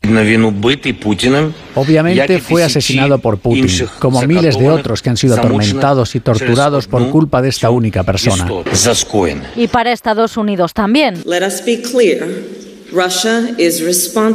Déjennos dejar claro que Rusia es responsable, cuenten lo que cuenten, ha dicho la vicepresidenta de Estados Unidos, Kamala Harris. Estos líderes internacionales han mostrado además sus condolencias a la mujer de Navalny, quien espera que Putin personalmente pague por lo que, ha dicho literalmente, le ha hecho a su familia y también a toda Rusia. A lo largo de la tarde se espera una declaración del presidente de los Estados Unidos, de Joe Biden, desde la Casa Blanca sobre la muerte del líder opositor ruso. Estados Unidos está trabajando para confirmar esa muerte. En caso de que sea así, se trataría, dicen, de un signo más de la brutalidad de Putin. Corresponsal en Nueva York, Agustín Alcalá. Aquí no hay duda alguna de que Vladimir Putin ha asesinado al opositor que tanto se burló de él después de muchos intentos y Joe Biden debe decidir qué hace ahora después de que en su reunión en Ginebra en el año 2021 con el hombre fuerte del Kremlin le dijera que la muerte de Navalny tendría devastadoras consecuencias para Moscú. Hay que ver también cuál es la reacción de los trumpistas en el Congreso de Estados Unidos que no quieren dar dinero a Ucrania y que como su líder Donald Trump son tan amigos de Putin. Ucrania necesita los 60 mil millones de dólares que solicita Biden para evitar que Rusia gane la guerra y la muerte del líder opositor ruso no puede ser suficiente todavía para que la ultraderecha trumpista en la Cámara de Representantes se los entregue.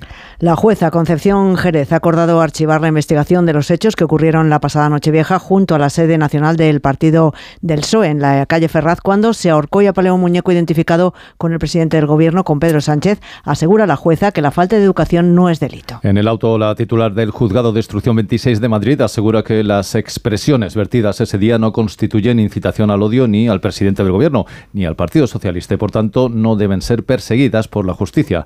Añade que quizás no esté bien visto desde un punto de vista cívico y el lenguaje sea vulgar y soez y, evidentemente, podrían ser censurables desde esta perspectiva, pero la falta de educación no es delito. Puede ser desagradable para el aludido o sus partidarios, pero, insiste la magistrada, no es delito. El Partido Socialista ya ha anunciado que va a recurrir al archivo judicial del caso del ahorcamiento de un muñeco simulando al presidente del gobierno, Pedro Sánchez. Y en los mercados, mala jornada para la bolsa española que cierra la baja en contra de la tendencia del resto de mercados europeos. El IBEX 35 ha terminado la última sesión de la semana con un descenso del 0,41%, pierde la cota de los 9.900 puntos, termina en los 9.886. Carmen Salido. El IBEX ha sucumbido a las pérdidas, se deja cuatro décimas y en la semana la caída se ha moderado hasta el 0,1%, lo que sitúa la bolsa por debajo de los 9.900 puntos en una jornada en la que las principales plazas europeas han cerrado con moderadas ganancias y a esta hora Wall Street apenas se mueve, pero lo hace en rojo. Los inversores se han mostrado apáticos en una jornada en la que la referencia ha sido la productividad en Estados Unidos, que ha sido peor de la esperada. Fluidra ha sido el valor más alcista, se anota más del 2,5 junto a Cerinox y Arcelor, que suman más del 1,5. Los más penalizados han sido Solaria, se deja más del 3%, y Endesa y Bankinter más del 2,5. El barril de petróleo camina hacia los 83 dólares. Y a todo esto sumamos la pregunta que hoy les hacemos en nuestra página web ¿Comparte con la vicepresidenta Montero que la ejecución de los fondos europeos está siendo transparente? Pues no lo comparte una gran mayoría. El 94% de las personas que ha participado en la encuesta cree que sí, el 6% restante. Y vamos ya con la información de los deportes. Alberto Fernández, buenas tardes. Buenas tardes, ya tenemos baloncesto en directo, segunda jornada de la Copa del Rey en Málaga. Hoy otros dos encuentros de cuartos de final y con el primero de ellos ya en marcha. Barcelona, Baxi Manresa, Palacio de los Deportes, Martín Carpena, David Camps. Muy buenas tardes, Alberto. Candidato al título del Barcelona ante la Cenicienta Manresa. Dice la mayoría que este es el cuarto de final a priori más desigual, pero sin opción al error. El Barça ante un ilusionado Manresa que está acompañado por más de un millar de aficionados. Empieza anotando Nicola Provítola para el Barça, pero responde Manresa con cinco puntos consecutivos de Taylor en el primer minuto y medio. Barcelona 2, Manresa 5 a las 9. La reedición de la última final de la Copa. El Unicaja, defensor del título, ante el Lenovo Tenerife. La afición malagueña que prepara un recibimiento al equipo cajista en los aledaños del Martín Carpena que registra como ayer un lleno absoluto en las gradas.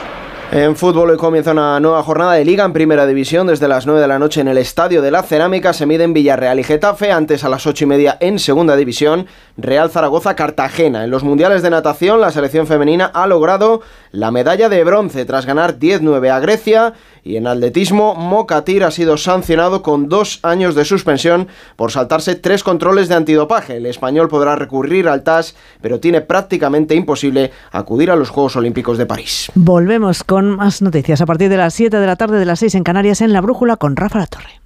De nuevo, buenos días España. Protagonista, Luis del Olmo. Luis del Olmo era un enamorado de su trabajo. Protagonistas nosotros en acción. Abrió un camino que todos los demás seguimos. Le he respetado y le respetaré siempre. Información, opinión, entretenimiento. Para la radio cambiar es más que vivir. Sus principales virtudes yo creo que es sin duda la innovación, la independencia. Una parte de lo que entendemos por radio se la inventó Luis del Olmo. Te agradezco que recuerdes la historia de protagonistas. Una serie documental escrita y dirigida por Diego Forte. El mérito es de ustedes, amigos oyentes. Aquí están protagonistas. Cada lunes, un nuevo capítulo de este podcast en la web y en la app de Onda Cero. La gente y la radio del pueblo.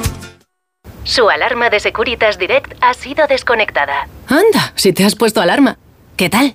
La verdad que muy contenta. Como me paso casi todo el día fuera de casa trabajando, así me quedo mucho más tranquila. Si llego a saber antes lo que cuesta, me lo hubiera puesto antes. Protege tu hogar frente a robos y ocupaciones con la alarma de Securitas Direct. Llama ahora al 900-272-272. Cariño, vamos a cambiarnos al plan estable verde de Iberdrola, que paga siempre lo mismo por la luz, todos los días, todas las horas, durante cinco años, pase lo que pase. Interrumpimos la emisión por una noticia de última hora. Nos están invadiendo los extraterrestres. Pase lo que pase. Pase lo que pase. Y ahora, además, llévate 100 euros con el plan estable verde de Iberdrola. Contrátalo ya llamando al 924 24 24 o en iberdrola.es. Consulta condiciones en la página web. Iberdrola, por ti, por el planeta. Empresa patrocinadora del equipo paralímpico español. Tengo la memoria fatal, se me olvida todo. Si te falla la memoria, toma de Memory. De Memory con vitamina B5 contribuye al rendimiento intelectual. Y ahora para los más mayores, de Memory Senior de Pharma OTC. Ven a Menorca, escapa de la rutina y conecta con la naturaleza, con la cultura, con la gastronomía, porque el lujo reside en disfrutar de lo auténtico, en disfrutar de las pequeñas cosas. Ya puedes disfrutar tu vuelo directo a Menorca con Iberia Express. Menorca, la isla de los pequeños placeres. En EAE Madrid, True son hechos. Es ayudarte a desarrollar tu potencial. Es unir formación y mundo laboral. Es contar con más de 50 eventos de empleabilidad al año y 57 startups aceleradas. Y es que nuestros MBAs, másters y grados destacan en rankings nacionales e internacionales. Infórmate en E eaemadrid.com. True experiences, true opportunities. ¿Qué haces? ¿No lo notas? Madrid ha vuelto a cumplir con la Directiva Europea de Calidad del Aire y llevan dos años seguidos. A ver. Ah, oye, pues sí. Movernos en transporte público, caminando, renovar el vehículo, las calderas, instalar placas solares, cada gesto cuenta. Gracias a todos, Madrid tiene otro aire. Ayuntamiento de Madrid. En Alquiler Seguro sabemos que cada cliente es único. Por eso estamos orgullosos de ser la primera empresa del sector en recibir la certificación AENOR de compromiso con las personas mayores. Horario preferente, más de 50 oficinas a tu disposición, gestores especializados y mucho más para que la edad no sea un obstáculo en tu alquiler. Alquiler Seguro, la revolución del alquiler. ¿No te gusta cocinar pero te encanta comer bien? ¿No tienes el tiempo que necesitas pero te gusta la vida sana? La respuesta es platerío.com. Menús completos con materias primas de calidad y cocinados por profesionales. Entra en platerío.com y recíbelo donde quieras. Platerío. Ahorra tiempo. Come bien. En la vida hay cambios muy importantes. Un cambio de casa, una oficina nueva, un local más grande. Para que esos cambios sean perfectos, acude a los profesionales de mudanzas Segoviana. Mudanzas del hogar, guardamuebles, mudanzas de oficinas en toda la comunidad de Madrid. Consulta las ofertas en amsegoviana.com o en el 91 548 77 18. ¿Preparado para la transformación? ¿Para un viaje sin retorno? Film Symphony Orchestra presenta su nueva gira, Genko, un emocionante espectáculo inspirado en las bandas sonoras más conmovedoras de todos los tiempos. La Roca, Pocahontas, Indiana Jones, Mulan, El Padrino, Star Trek, Desayuno con Diamantes, Harry Potter y El Cáliz de Fuego y muchas más. 1 de marzo, Auditorio Nacional. Genko, el espectáculo que te transformará. Entradas a la venta en filmsymphony.es. Llega el fin de semana y tú al fin paras. Pero el mundo no. Él sigue girando. El mundo no para de darle vueltas a la actualidad más inmediata. Juan Diego Guerrero tampoco. Si quieres desconectar sin dejar de estar informado, escucha Noticias Fin de Semana. Cada sábado y domingo a las 7 de la mañana y a las 2 de la tarde.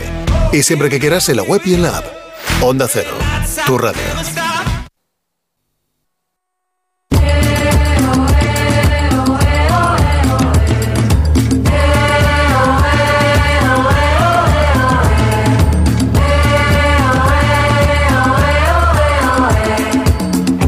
Son las 6 de la tarde y 11 minutos. Es la segunda hora del Comanche. Le hemos pedido a Máximo que, quede- se quede un ratito. eh, pero Y también Nuria Torreblanca, que siempre nos acompaña a las dos horas. En Madrid ya está preparada Noelia Danez. ¿Qué tal, Noelia? ¿Cómo estás? Muy buenas tardes, muy bien. Sí. Bueno, muy bien. Bueno. Me ha dado el parte médico y muy bien, muy bien no está. Bueno, no sé si es alergia o es resfriado. Lo que os aseguro es que no es ni gripe ni, ni COVID porque me he hecho un test, pero mm, algo hay, algo hay. No por- está muy católica. Algo bulle, pero no, no creo que es alergia, porque en Madrid es tremendo. O sea, es que ya hay floraciones. eh, pero me, me decían que hacía frío en Madrid. Esta semana ha estado haciendo frío. Pero Madrid. alternado, temperaturas Alterna. bajas, sobre todo por la tarde-noche, con de pronto Mm. máximas de 17. Entonces es, bueno, una primavera, mm, bueno, pues... Es un clima bipolar. Claro, fruto, Sí. fruto de la Así estamos situación de emergencia climática, claro. Sí, sí. Bueno, están oyendo a, a, a Joana Bonet, que está con nosotros en Barcelona. Sí. Alegrón que nos ha dado de venirse a Barcelona. Y No sé aquí si es- escucho mi homenaje a Jesús. No, Max. Ah, pues se lo tienes que pasar, ¿eh? Ay, Se lo ¿ha tienes que enviar.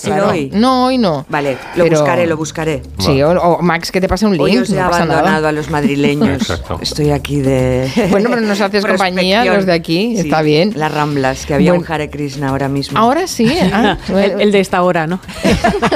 En la Rambla siempre pasa algo. Hemos estado una semana con carnavales y ahora dices, ah, sí, el Hare Krishna Sí, pasa sí, sí, habitualmente sí, por aquí. Clásico. Es un clásico, sí, sí. Bailando. Estamos muy. Vosotros os quejáis en Madrid, pero entretenidísimos en Barcelona también estamos, ¿eh? No os penséis, no tenemos mascletas. Bueno, aquí no se sabe todavía, ¿no? Sí, ya sí, está. ya está, ya está. La vais Ya a no hay quien lo pare. Así, ¿eh? Sí, Ah, sí, sí. Y además yo me paso ya al enemigo. Se van a cargar las, a cagar las garzas, los chorlitos. Madre mía. Vamos a, sí, a muchos, reventar. Sí, sí, sí. Muchos Bueno. hemos salido de Madrid este fin de semana por la mascleta.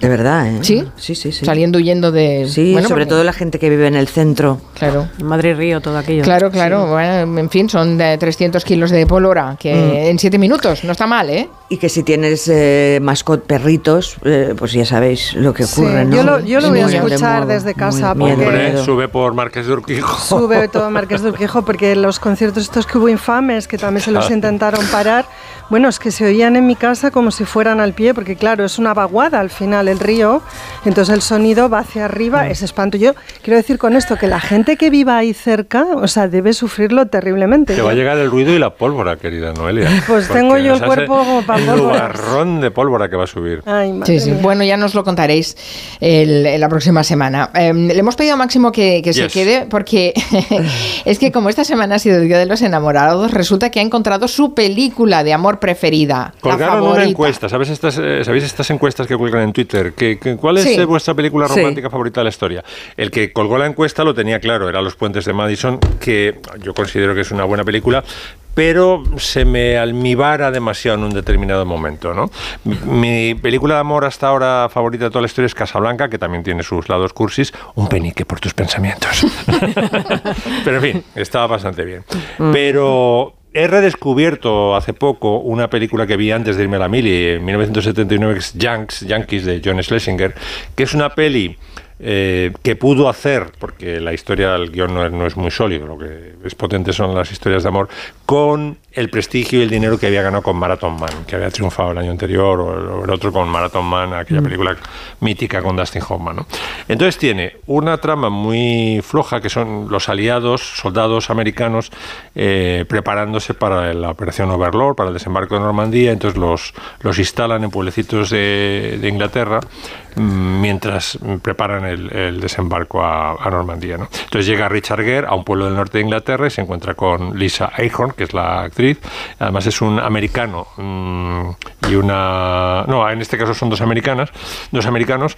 eh, entonces eh, tienen el... Hay amor a primera vista, pero ella está prometida con un garrulo de allí, un tal Ken, y no puede... Claro, es un pueblo muy pequeño y empezaría las habladurías enseguida. Entonces se ve como Richard Gere presiona, pero presiona de forma, dice, no, que sea amor platónico. Vamos a escuchar la escena. Ya te lo he dicho, no es por ti. ¿Por otro? Ya.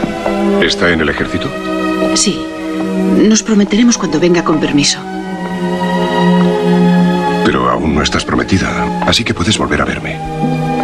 Lo entiendo. Ya te lo he dicho, no podemos hacer nada. Solo me gustaría volver a verte, eso es todo. Como esta noche. Podríamos ir a ver una película, comer algo, dar un paseo. O sea, nada. Sí. Y no, y respeta el platonismo, la verdad es que Richard Gere. Entonces, lo que me fascina de. Porque hay varias historias de amor, esta es una. Lo que me fascina de Richard Gere es que su his- herramienta de seducción es la. Eh, la cocina, eh, en concreto la repostería. Él es un gran cocinero y prepara unas tartas para la familia de, de Lisa que te mueres, ¿no? Los, seduce con su, con su maestría repostera. Segunda historia de amor, eh, maravillosa también entre Vanessa Redgrave y William Devane. Es una historia mucho más madura, porque estos sí se acuestan y tal, desde, desde el principio ya toca el cello. Él es un oficial de alta gradación en, del ejército de Estados Unidos. Entonces aquí se ve la gran sorpresa que le va a dar William Devane a Vanessa Redgrave, que es que se la lleva a Irlanda. Y enlazamos enseguida con la gran canción de amor de esta película, que es I'll be seeing you.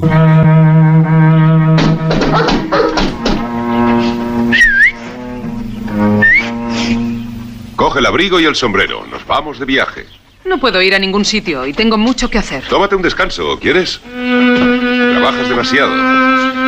Yo me tomo el día libre, deberías hacer lo mismo. ¿Y a dónde te propones llevarme? ¿Qué te parece si fuéramos a Irlanda? I'll be seen in all the old familiar places. Así que Yankees, ¿eh? Ahora ya Si es os, tu gusta, referente. si os gustan las historias de amor, no podéis dejar de verla. Muy bien, apuntado queda. Gracias, Máximo. No sé si Joana Bonetti, Noelia Danez y Nuria Torreblanca han, eh, conocen esta película o si tienen otra preferida de las románticas.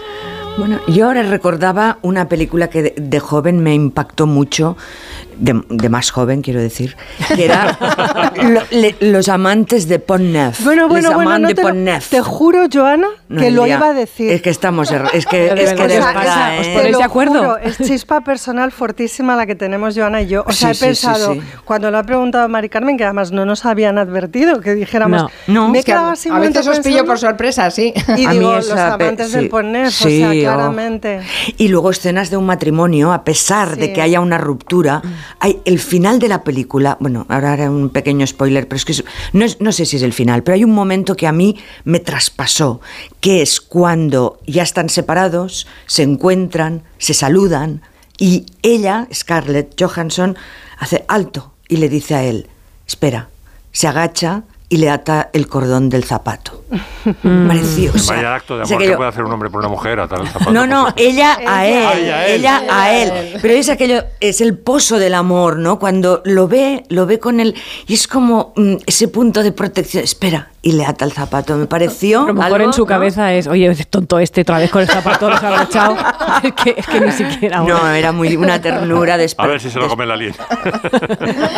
Bueno, ¿alguna, alguna aportación de película de amor, Nuria Torreblanca? A ver, yo, yo, a ver, ya sé que es una película, es, no es que sea de serie B, es de serie Z, porque es mala de peli de tarde chunga, pero me encantan los actores y la historia a mí me gusta, que es enamorarse, la de Robert De Niro y Meryl Ah, Streep. es chula. A ver, es un poco, pero, pero esa historia es creíble. Ves a Robert De Niro, Sí. ves a Meryl Streep y son tan buenos y trasladan también la historia, aunque mi película favorita de amor creo que es Rocky. No, lo digo en serio, es una película de amor. Sí, sí, sí. Preciosa, Es sí, una historia de de amor. Y la Rocky y escena más erótica de Rocky es cuando le planta todo el sobaco a, a ella cuando le visitan el apartamento. Sí, sí, sí, sí. ¿Verdad? Que le salen unos bíceps a Rocky. Que está ya con el gorrito ahí debajo diciendo, madre de Dios. Sí, sí. Bueno, sí, sí, sí. Eh, También tenemos una cierta relación, una chispa, Torreblanca. Adrián, mira qué sobacada. Ay, señor. Bueno, um, Joana hoy nos quiere hacer una pregunta, de hecho se la ha hecho ella, eh, que me parece muy interesante que la plantees. Em, ¿Por qué están de moda las series de moda? Sí, sí, porque la moda está de moda. Que no paramos de ver series de moda. Bueno, ha habido aquí con una especie de contraprogramación eh, a partir de Valenciaga, lanzada por Disney, y esta semana ha llegado The New Look, eh, que la ha lanzado eh, Apple TV. Entonces, es una especie como de, de contraprogramación, porque además las dos series cuentan más o menos el mismo periodo, eh, aquellos años en que los diseñadores por fin empezaron a marcar las tendencias. Antes eran las élites, en el siglo XIX eran las, las clases bollantes, la aristocracia la que marcaba la forma de vestir. Y cuando, sobre todo pa- eh, en los años 30, que es el periodo en el cual empieza la serie de Valenciaga, eh, una serie que en general eh, la crítica la, mm, la ha aplaudido, a diferencia de New Look, que eh, está recibiendo muchísimas bofetadas porque dicen, el otro día en La Vanguardia, Pera Solà Ferré comentaba, ¿por qué es tan feo algo que debería ser bonito? Porque es verdad que eh, en New Look mm, cuenta el estrellato de Christian Dior y a la vez de Coco Chanel, nos encontramos con un color verde parduzco que en absoluto responde a las flores de Dior, al, New Look, que New Look, recordemos que fue un término que inventó la redactora de Harper's Bazaar, Carmel Shaw, interpretada en la serie por Glenn Close, que cuando terminó de ver el desfile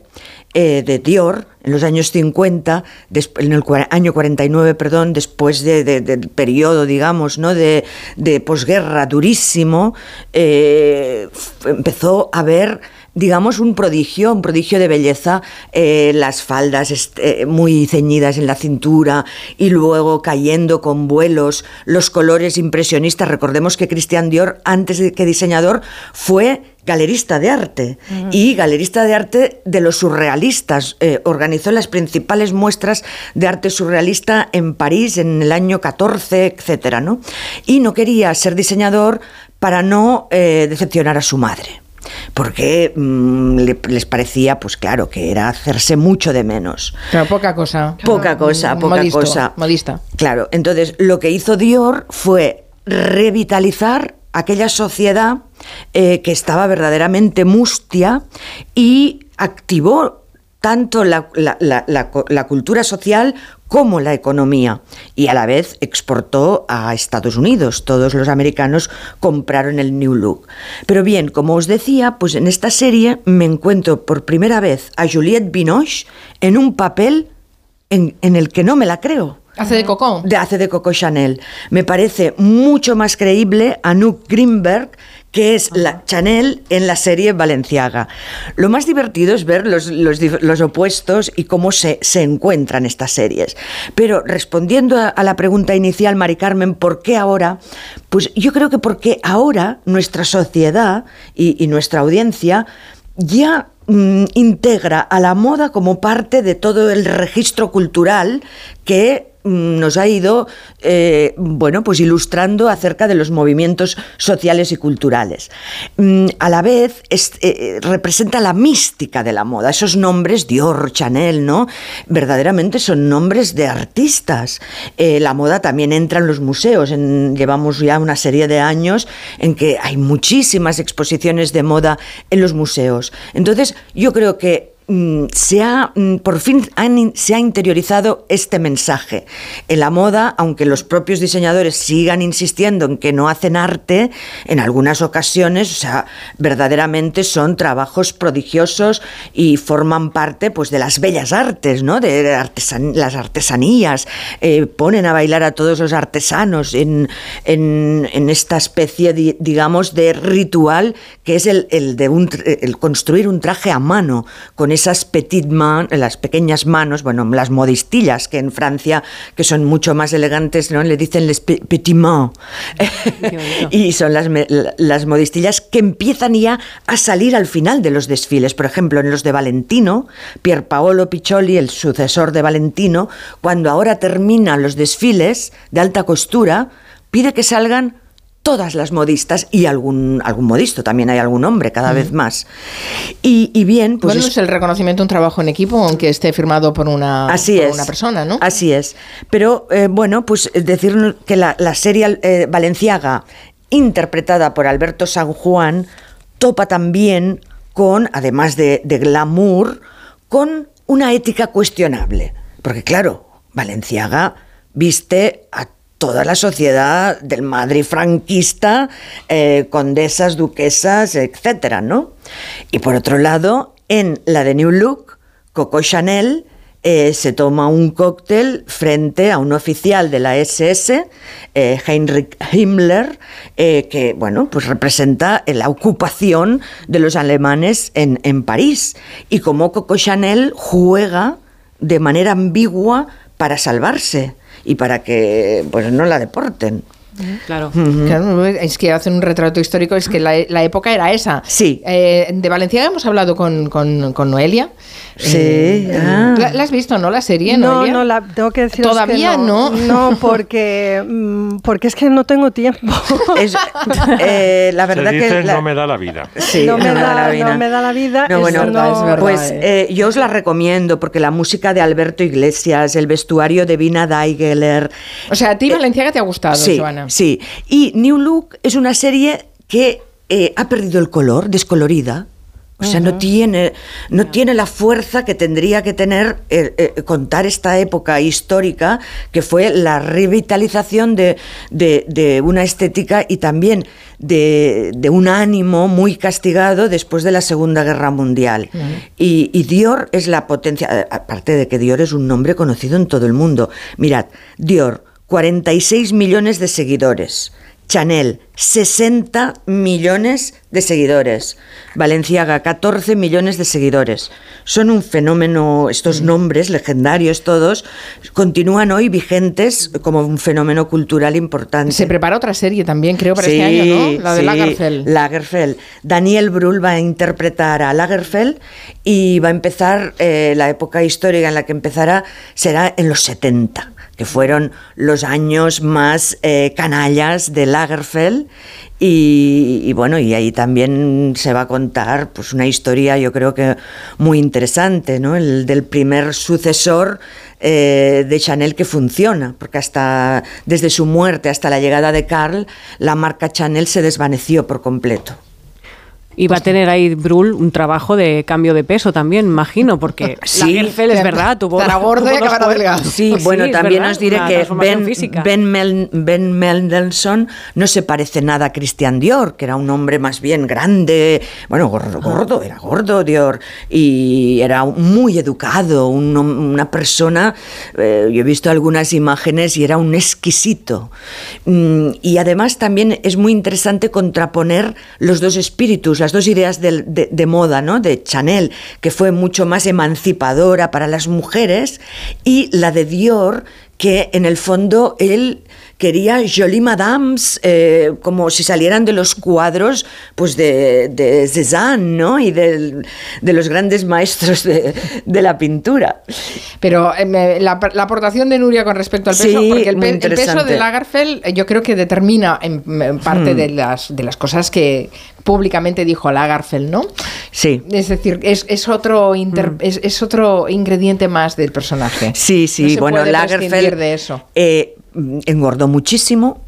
Y bueno, él todos, todos lo recordamos con sus sofocos, de hecho hizo mucho para, para las mujeres menopáusicas, ¿no? Con su agitando el abanico sin parar, cuando era un hombre muy grande. Y cuando un diseñador que verdaderamente cambió el patrón de la moda masculina, que es Heidi Sliman, hizo unos trajes, esos eh, slim, que los, que, los pantalones que lleva Pedro Sánchez, ¿no? Ese estilo de, del traje mucho más entallado. Pues ahí dijo Lagerfeld, yo quiero vestir estos trajes y voy a adelgazar. Y se puso a régimen y, mm, eso sí, enganchado a las Coca-Colas eh, cero, bebía litros de Coca-Cola. Y Mm. una vez estuve en su, lo comentamos, que estuve en su Sí. casa y servían la Coca-Cola en una jarra de cristal de Bacarrat, como si... Bueno, bueno, fíjate, sí, sí, sí, sí. En fin, bueno, pues eh, alguna de las explicaciones de por qué las series de, de moda están de moda eh, me parece una pregunta pertinente porque nos han llegado muchísimas. Vamos a hacer una pausa y después vamos a hablar de Tracy Chapman.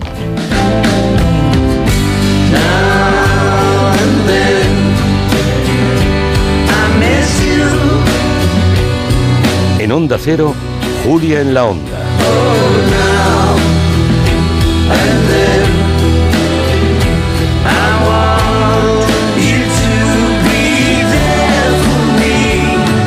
Con Carmen Juan.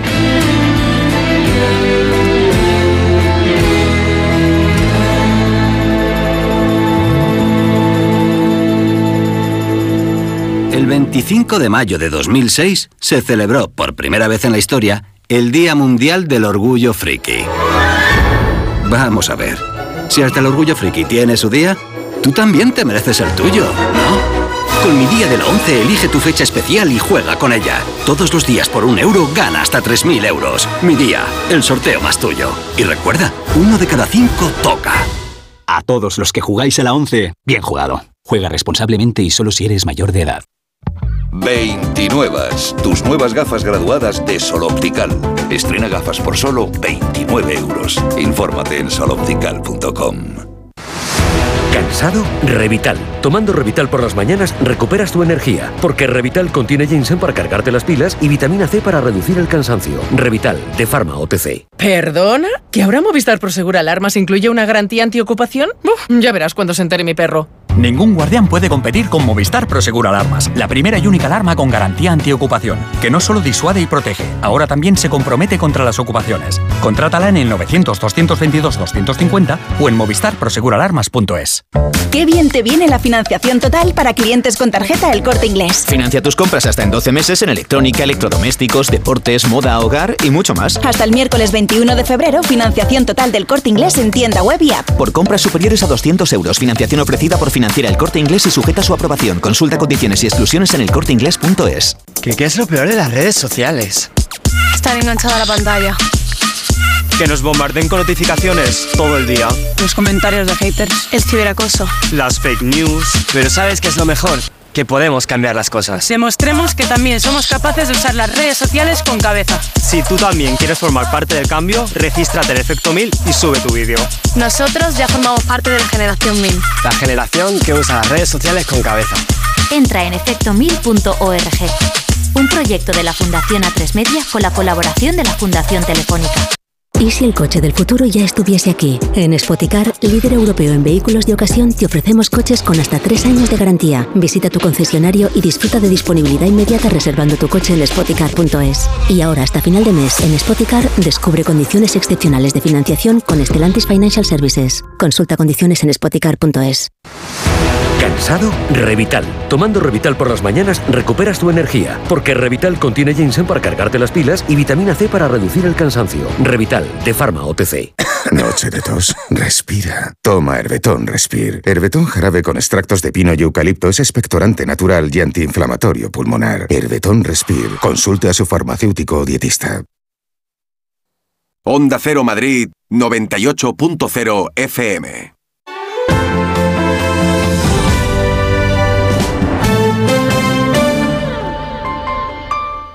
¿Este año te has propuesto recuperar el pelo perdido? Ven a Insparia, el grupo capilar cofundado por Cristiano Ronaldo, experto en trasplantes capilares que ha cambiado la vida de más de 60.000 pacientes. En un solo día podrás recuperar tu pelo para siempre y con resultados muy naturales. Pide tu cita gratuita en el 900-696-020 o en insparia.es. Llega a Madrid Peter el Musical by Theater Properties, la superproducción familiar más aclamada de la historia. Más de 20 artistas, vuelos, efectos especiales y la última tecnología teatral para recrear la magia de esta aventura inolvidable. Peter el Musical, a partir del 22 de febrero en el Teatro Alcázar de Madrid. Entradas a la venta y más información en peterelmusical.com. Descubre la belleza de las islas griegas o el norte de Europa con MSC Cruceros. Ocho días con todo incluido y vuelos desde Madrid. O visita el Mediterráneo con bus gratis si embarcas en Barcelona o Valencia a partir de 773 euros por persona. Reserva en msccruceros.es o en tu agencia de viajes. MSC Cruceros, un viaje hacia la belleza. Disfruta la cocina asturiana en Restaurante Couzapin. Las mejores faves de Madrid, excelentes productos de temporada, esmerada atención. El sabor de Asturias está en Couzapin. En la vida hay cambios muy importantes. Un cambio de casa, una oficina nueva, un local más grande. Para que esos cambios sean perfectos, acude a los profesionales de mudanzas Segoviana. Mudanzas del hogar, guardamuebles, mudanzas de oficinas en toda la comunidad de Madrid. Consulta las ofertas en amsegoviana.com o en el 91 548 77 18. Salimos a correr cada día con la misma ilusión y nos imaginamos ese mañana, los nervios, ese nudo en el estómago. Y probamos, nos equivocamos, pero siempre soñando con superarnos. Juntos haremos realidad todo aquello que seamos capaces de imaginar. Imaginémonos cruzando la meta del Movistar Madrid Medio Maratón el 7 de abril. Inscríbete ya en mediomaratonmadrid.es. Y si eres de distancias más cortas, corre los 5 kilómetros solidarios de la carrera Pro Futuro para ayudar a reducir la brecha educativa en las escuelas más vulnerables del mundo. Telefónica, 100 años conectando la vida de las personas.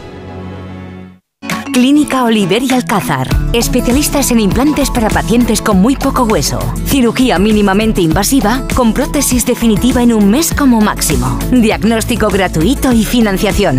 Consulte su caso en el 91 564 6686 o a través de la página web oliverialcázar.com. Más de 30 años de experiencia.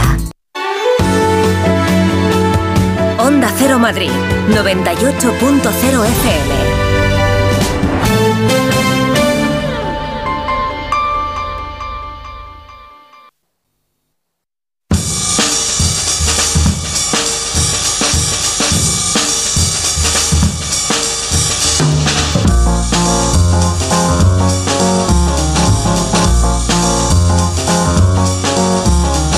En la última gala de los premios Grammy actuó por sorpresa Tracy Chapman, cantó eh, con eh, Luke Combs eh, su éxito de 1988, una actuación de Chapman que no solo puso en pie a Taylor Swift, es que ha multiplicado las escuchas de, de este éxito musical y despertado el interés en las nuevas generaciones por la figura y por la música de Tracy Chapman. nosotros lo comentamos en la mesa ese retorno, mm, de hecho empezamos con Fast Car, una de las mesas de redacción, pero yo creo que vale la pena que Noelia Danez nos, nos hable un poco más de esta artista respetada, enigmática, llevaba mucho tiempo desaparecida de los ¿eh? escenarios. un montón de tiempo, muchísimo tiempo. Eh, bueno, mira que el último álbum de estudio es de 2008 y en los últimos 10 años más o menos se había dejado ver solamente en un par de eventos, con lo cual la presencia de ella en los Grammy pues no solamente fue excepcional, sino que dejó a todo el mundo ojiplático porque no Ah. estaba enunciada.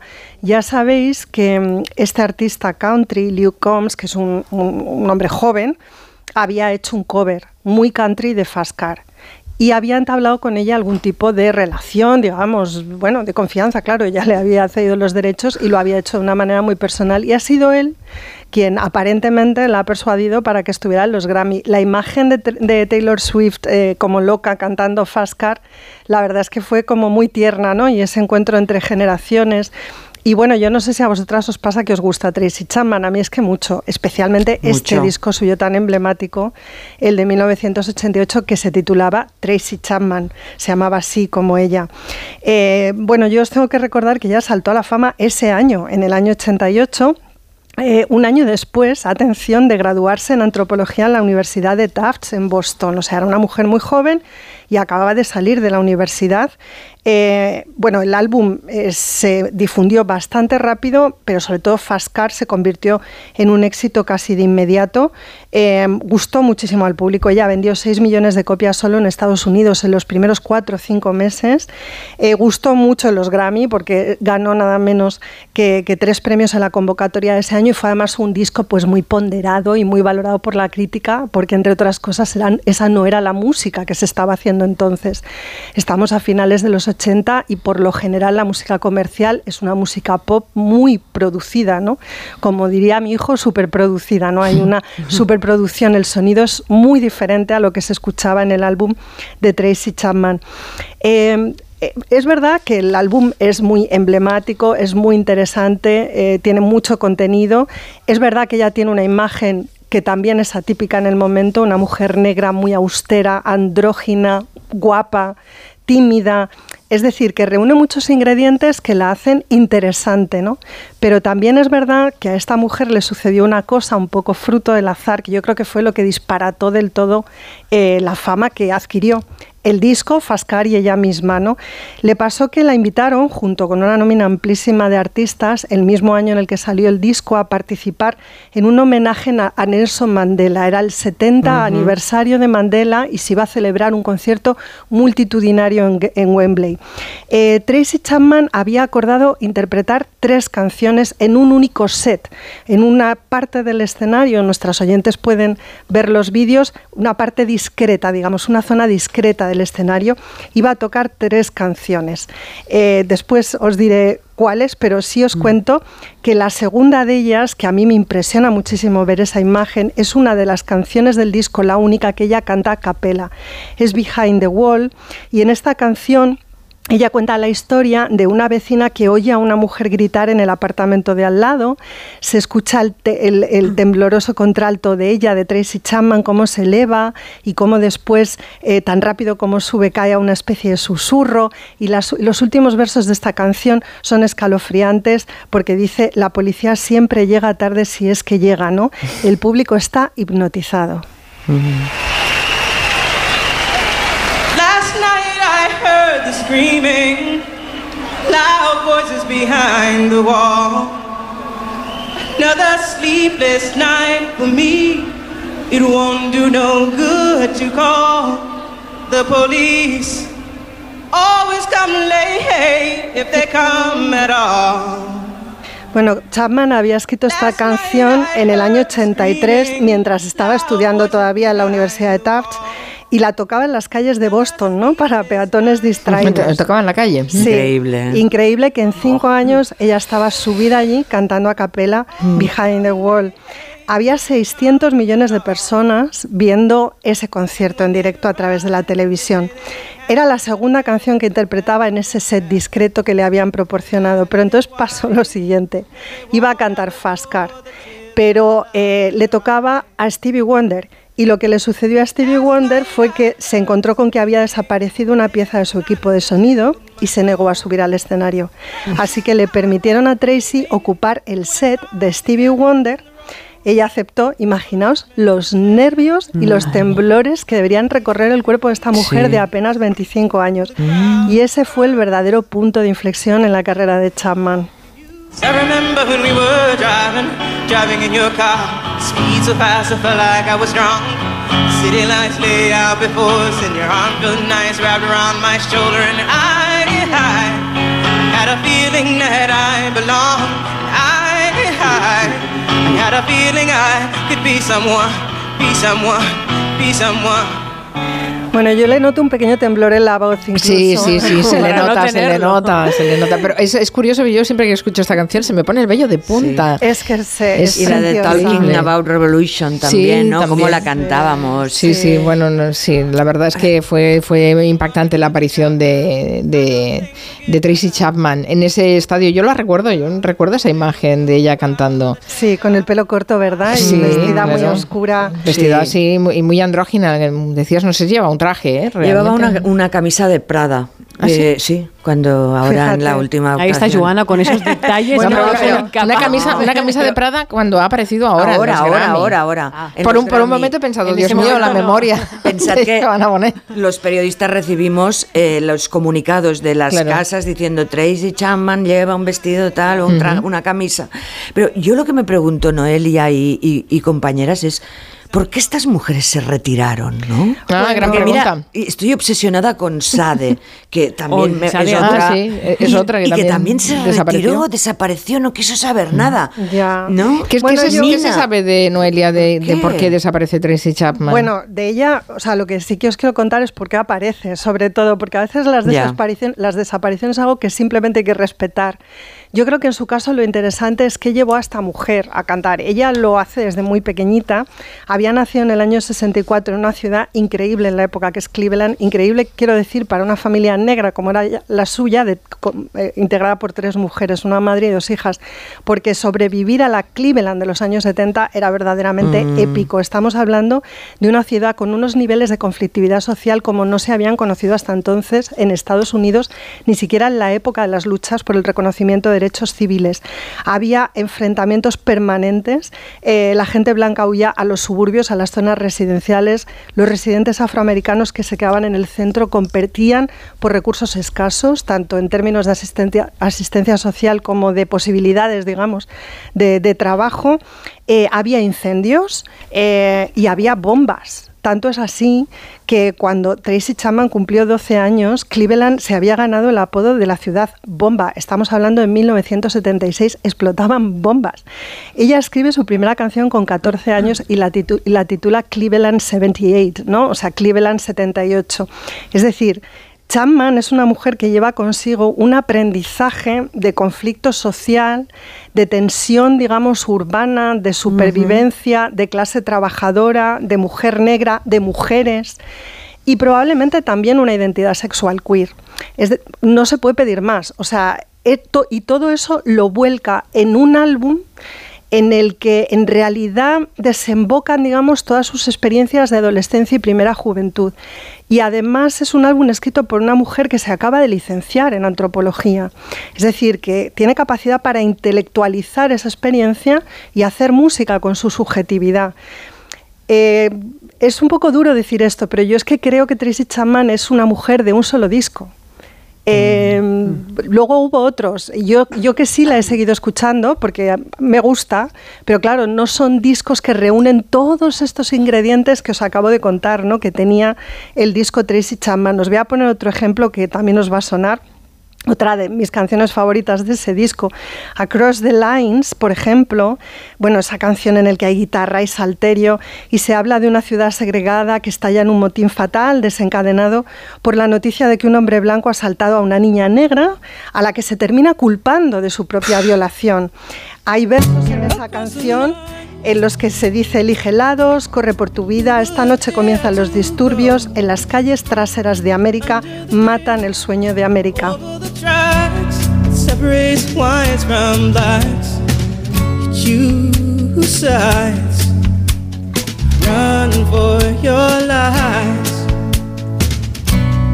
Tonight the riots. Tonight the riots began, ¿no? Esta noche empiezan nuevamente los conflictos. Otra de las canciones del disco que mencionaba hace un momento Joana, Talking About the Revolution, la canción de Mm. apertura, ¿no? Eh, seguramente la visión más clara del etos político de Chapman es un himno súper simple de folk pop en el que se ensalza esa confianza en que la gente pobre, ¿no? La gente normal se levantará un día y conseguirá lo que busca. No sé si podemos escuchar algunos acordes.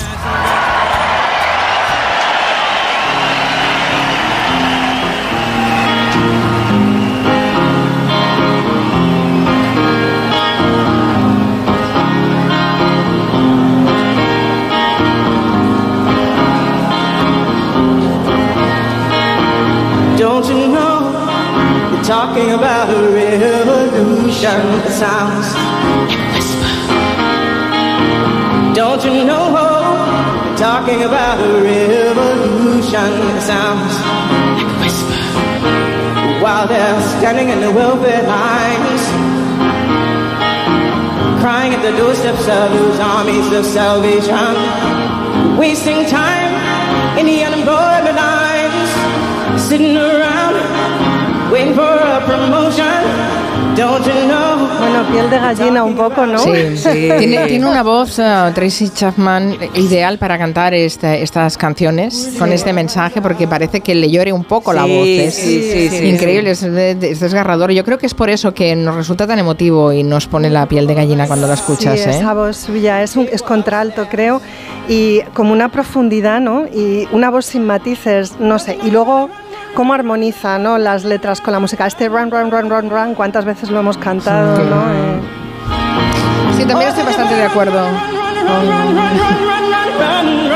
en lo que decías, que era una, una artista de una sola canción. De hecho, después tampoco ha, ha habido eh, mucho más eco de su, de su trabajo y supongo que discretamente ella toma la decisión, mm, una decisión privada, Claro. De llevar de, otra vida, de ¿no? llevar otro tipo de, de vida. Tiene la formación además para ello, así que está, está bien. Pero bueno, mm, el hecho de que haya vuelto, evidentemente fue gran noticia. Es ¿no? un icono, claro, es un icono aunque sea por un solo disco, pero bueno, cuántos grandes hay que han hecho la gran novela, ¿no? Y que solo han escrito una. Pero que es una que vale por, por, por diez de Claro, otros, o sea claro. que está bien, está bien. Pedro Páramo, por ejemplo. sí. Novelón. Sí, sí, pero ya está, ya no sirvió nada más.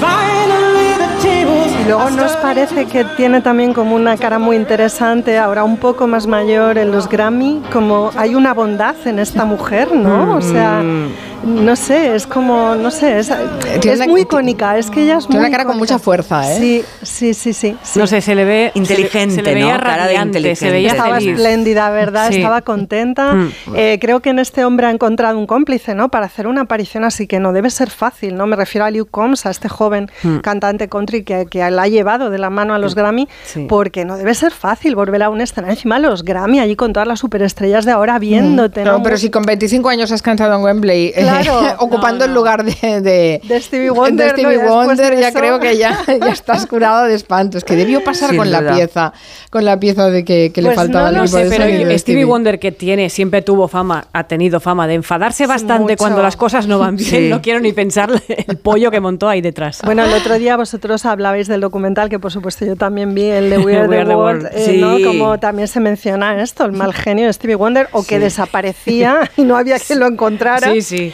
O sea, es una persona que tenía, bueno, una personalidad muy fuerte, ¿no? Muy marcada, claro. Sí, lo de que no había manera de que lo encontraran me recordaba a Bill Murray también. así. También es un Hay gente que, clásico. que están, que tienen un poco de ventolera, ¿eh? Encima. Oye, sé que de, que de este documental ya hablasteis, pero yo quiero decir que cuando lo vi, sobre todo pensaba en Nuria, porque mm, pensaba que si lo hubiera visto con Nuria Torreblanca, nos hubiéramos meado vivas de la Por favor, risa. o tenemos sea, que organizar quedadas para ver este tipo de Con, con- documentales. Ci- Cindy Lauper, ¿no? Que Pero es muy bueno, Nuria. Ay, sí, bueno, Bueno, bueno. No, pero todo genial, estuvo No, muy bien. Y luego también quería decir que, Joana, no sé si tienes presente que ya ha salido la segunda temporada de Foyt a propósito de esto de la moda. Porque, claro, No o sea. es que no me daba tiempo, Claro, pero estoy o sea, enganchadísima. no te da la vida a ti tampoco, ¿no? Como dice los, Noelia. los, los- los looks de Joan looks. Bradford y de... Bueno, bueno, ahora bueno, tenemos a ¿cómo Truman Capote, ¿no? Lange? No, pero esta es la segunda temporada Sí, que es, sí. es Truman Capote y las Swans. Entonces Mm. es Babe Paley, que era va siempre de Givenchy, espectacular. Es Slim Keith, que fue una de las esposas de Howard Sí. Hughes. O sea, es una cosa y es un plantel de actrices. Son Chloe Sevigny, Naomi Watts, Bueno, Diane bueno, bueno, Lane. bueno. O sea, te quieres morir, pero claro, van vestidas porque es que es la alta sociedad neoyorquina de finales de los años Ujú. 60 y de hecho viajan a desfiles de moda en París y bueno, es un, es un bueno, y está dirigida por Gus Van Sant. Yo espero que me dejéis Ah. hablar un viernes dentro de poco de este tema, ¿no? De Capote y las mujeres. Te estás porque- apoderando de un tema ya, Eh, Noelia.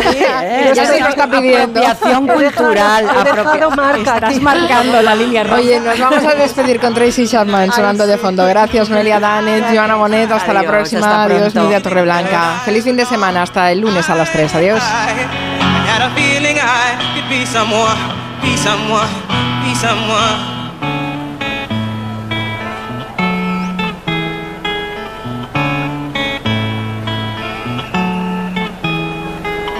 You get a fast car. Is it fast enough so you can fly away? You gotta make a decision. Leave tonight or live and die this way.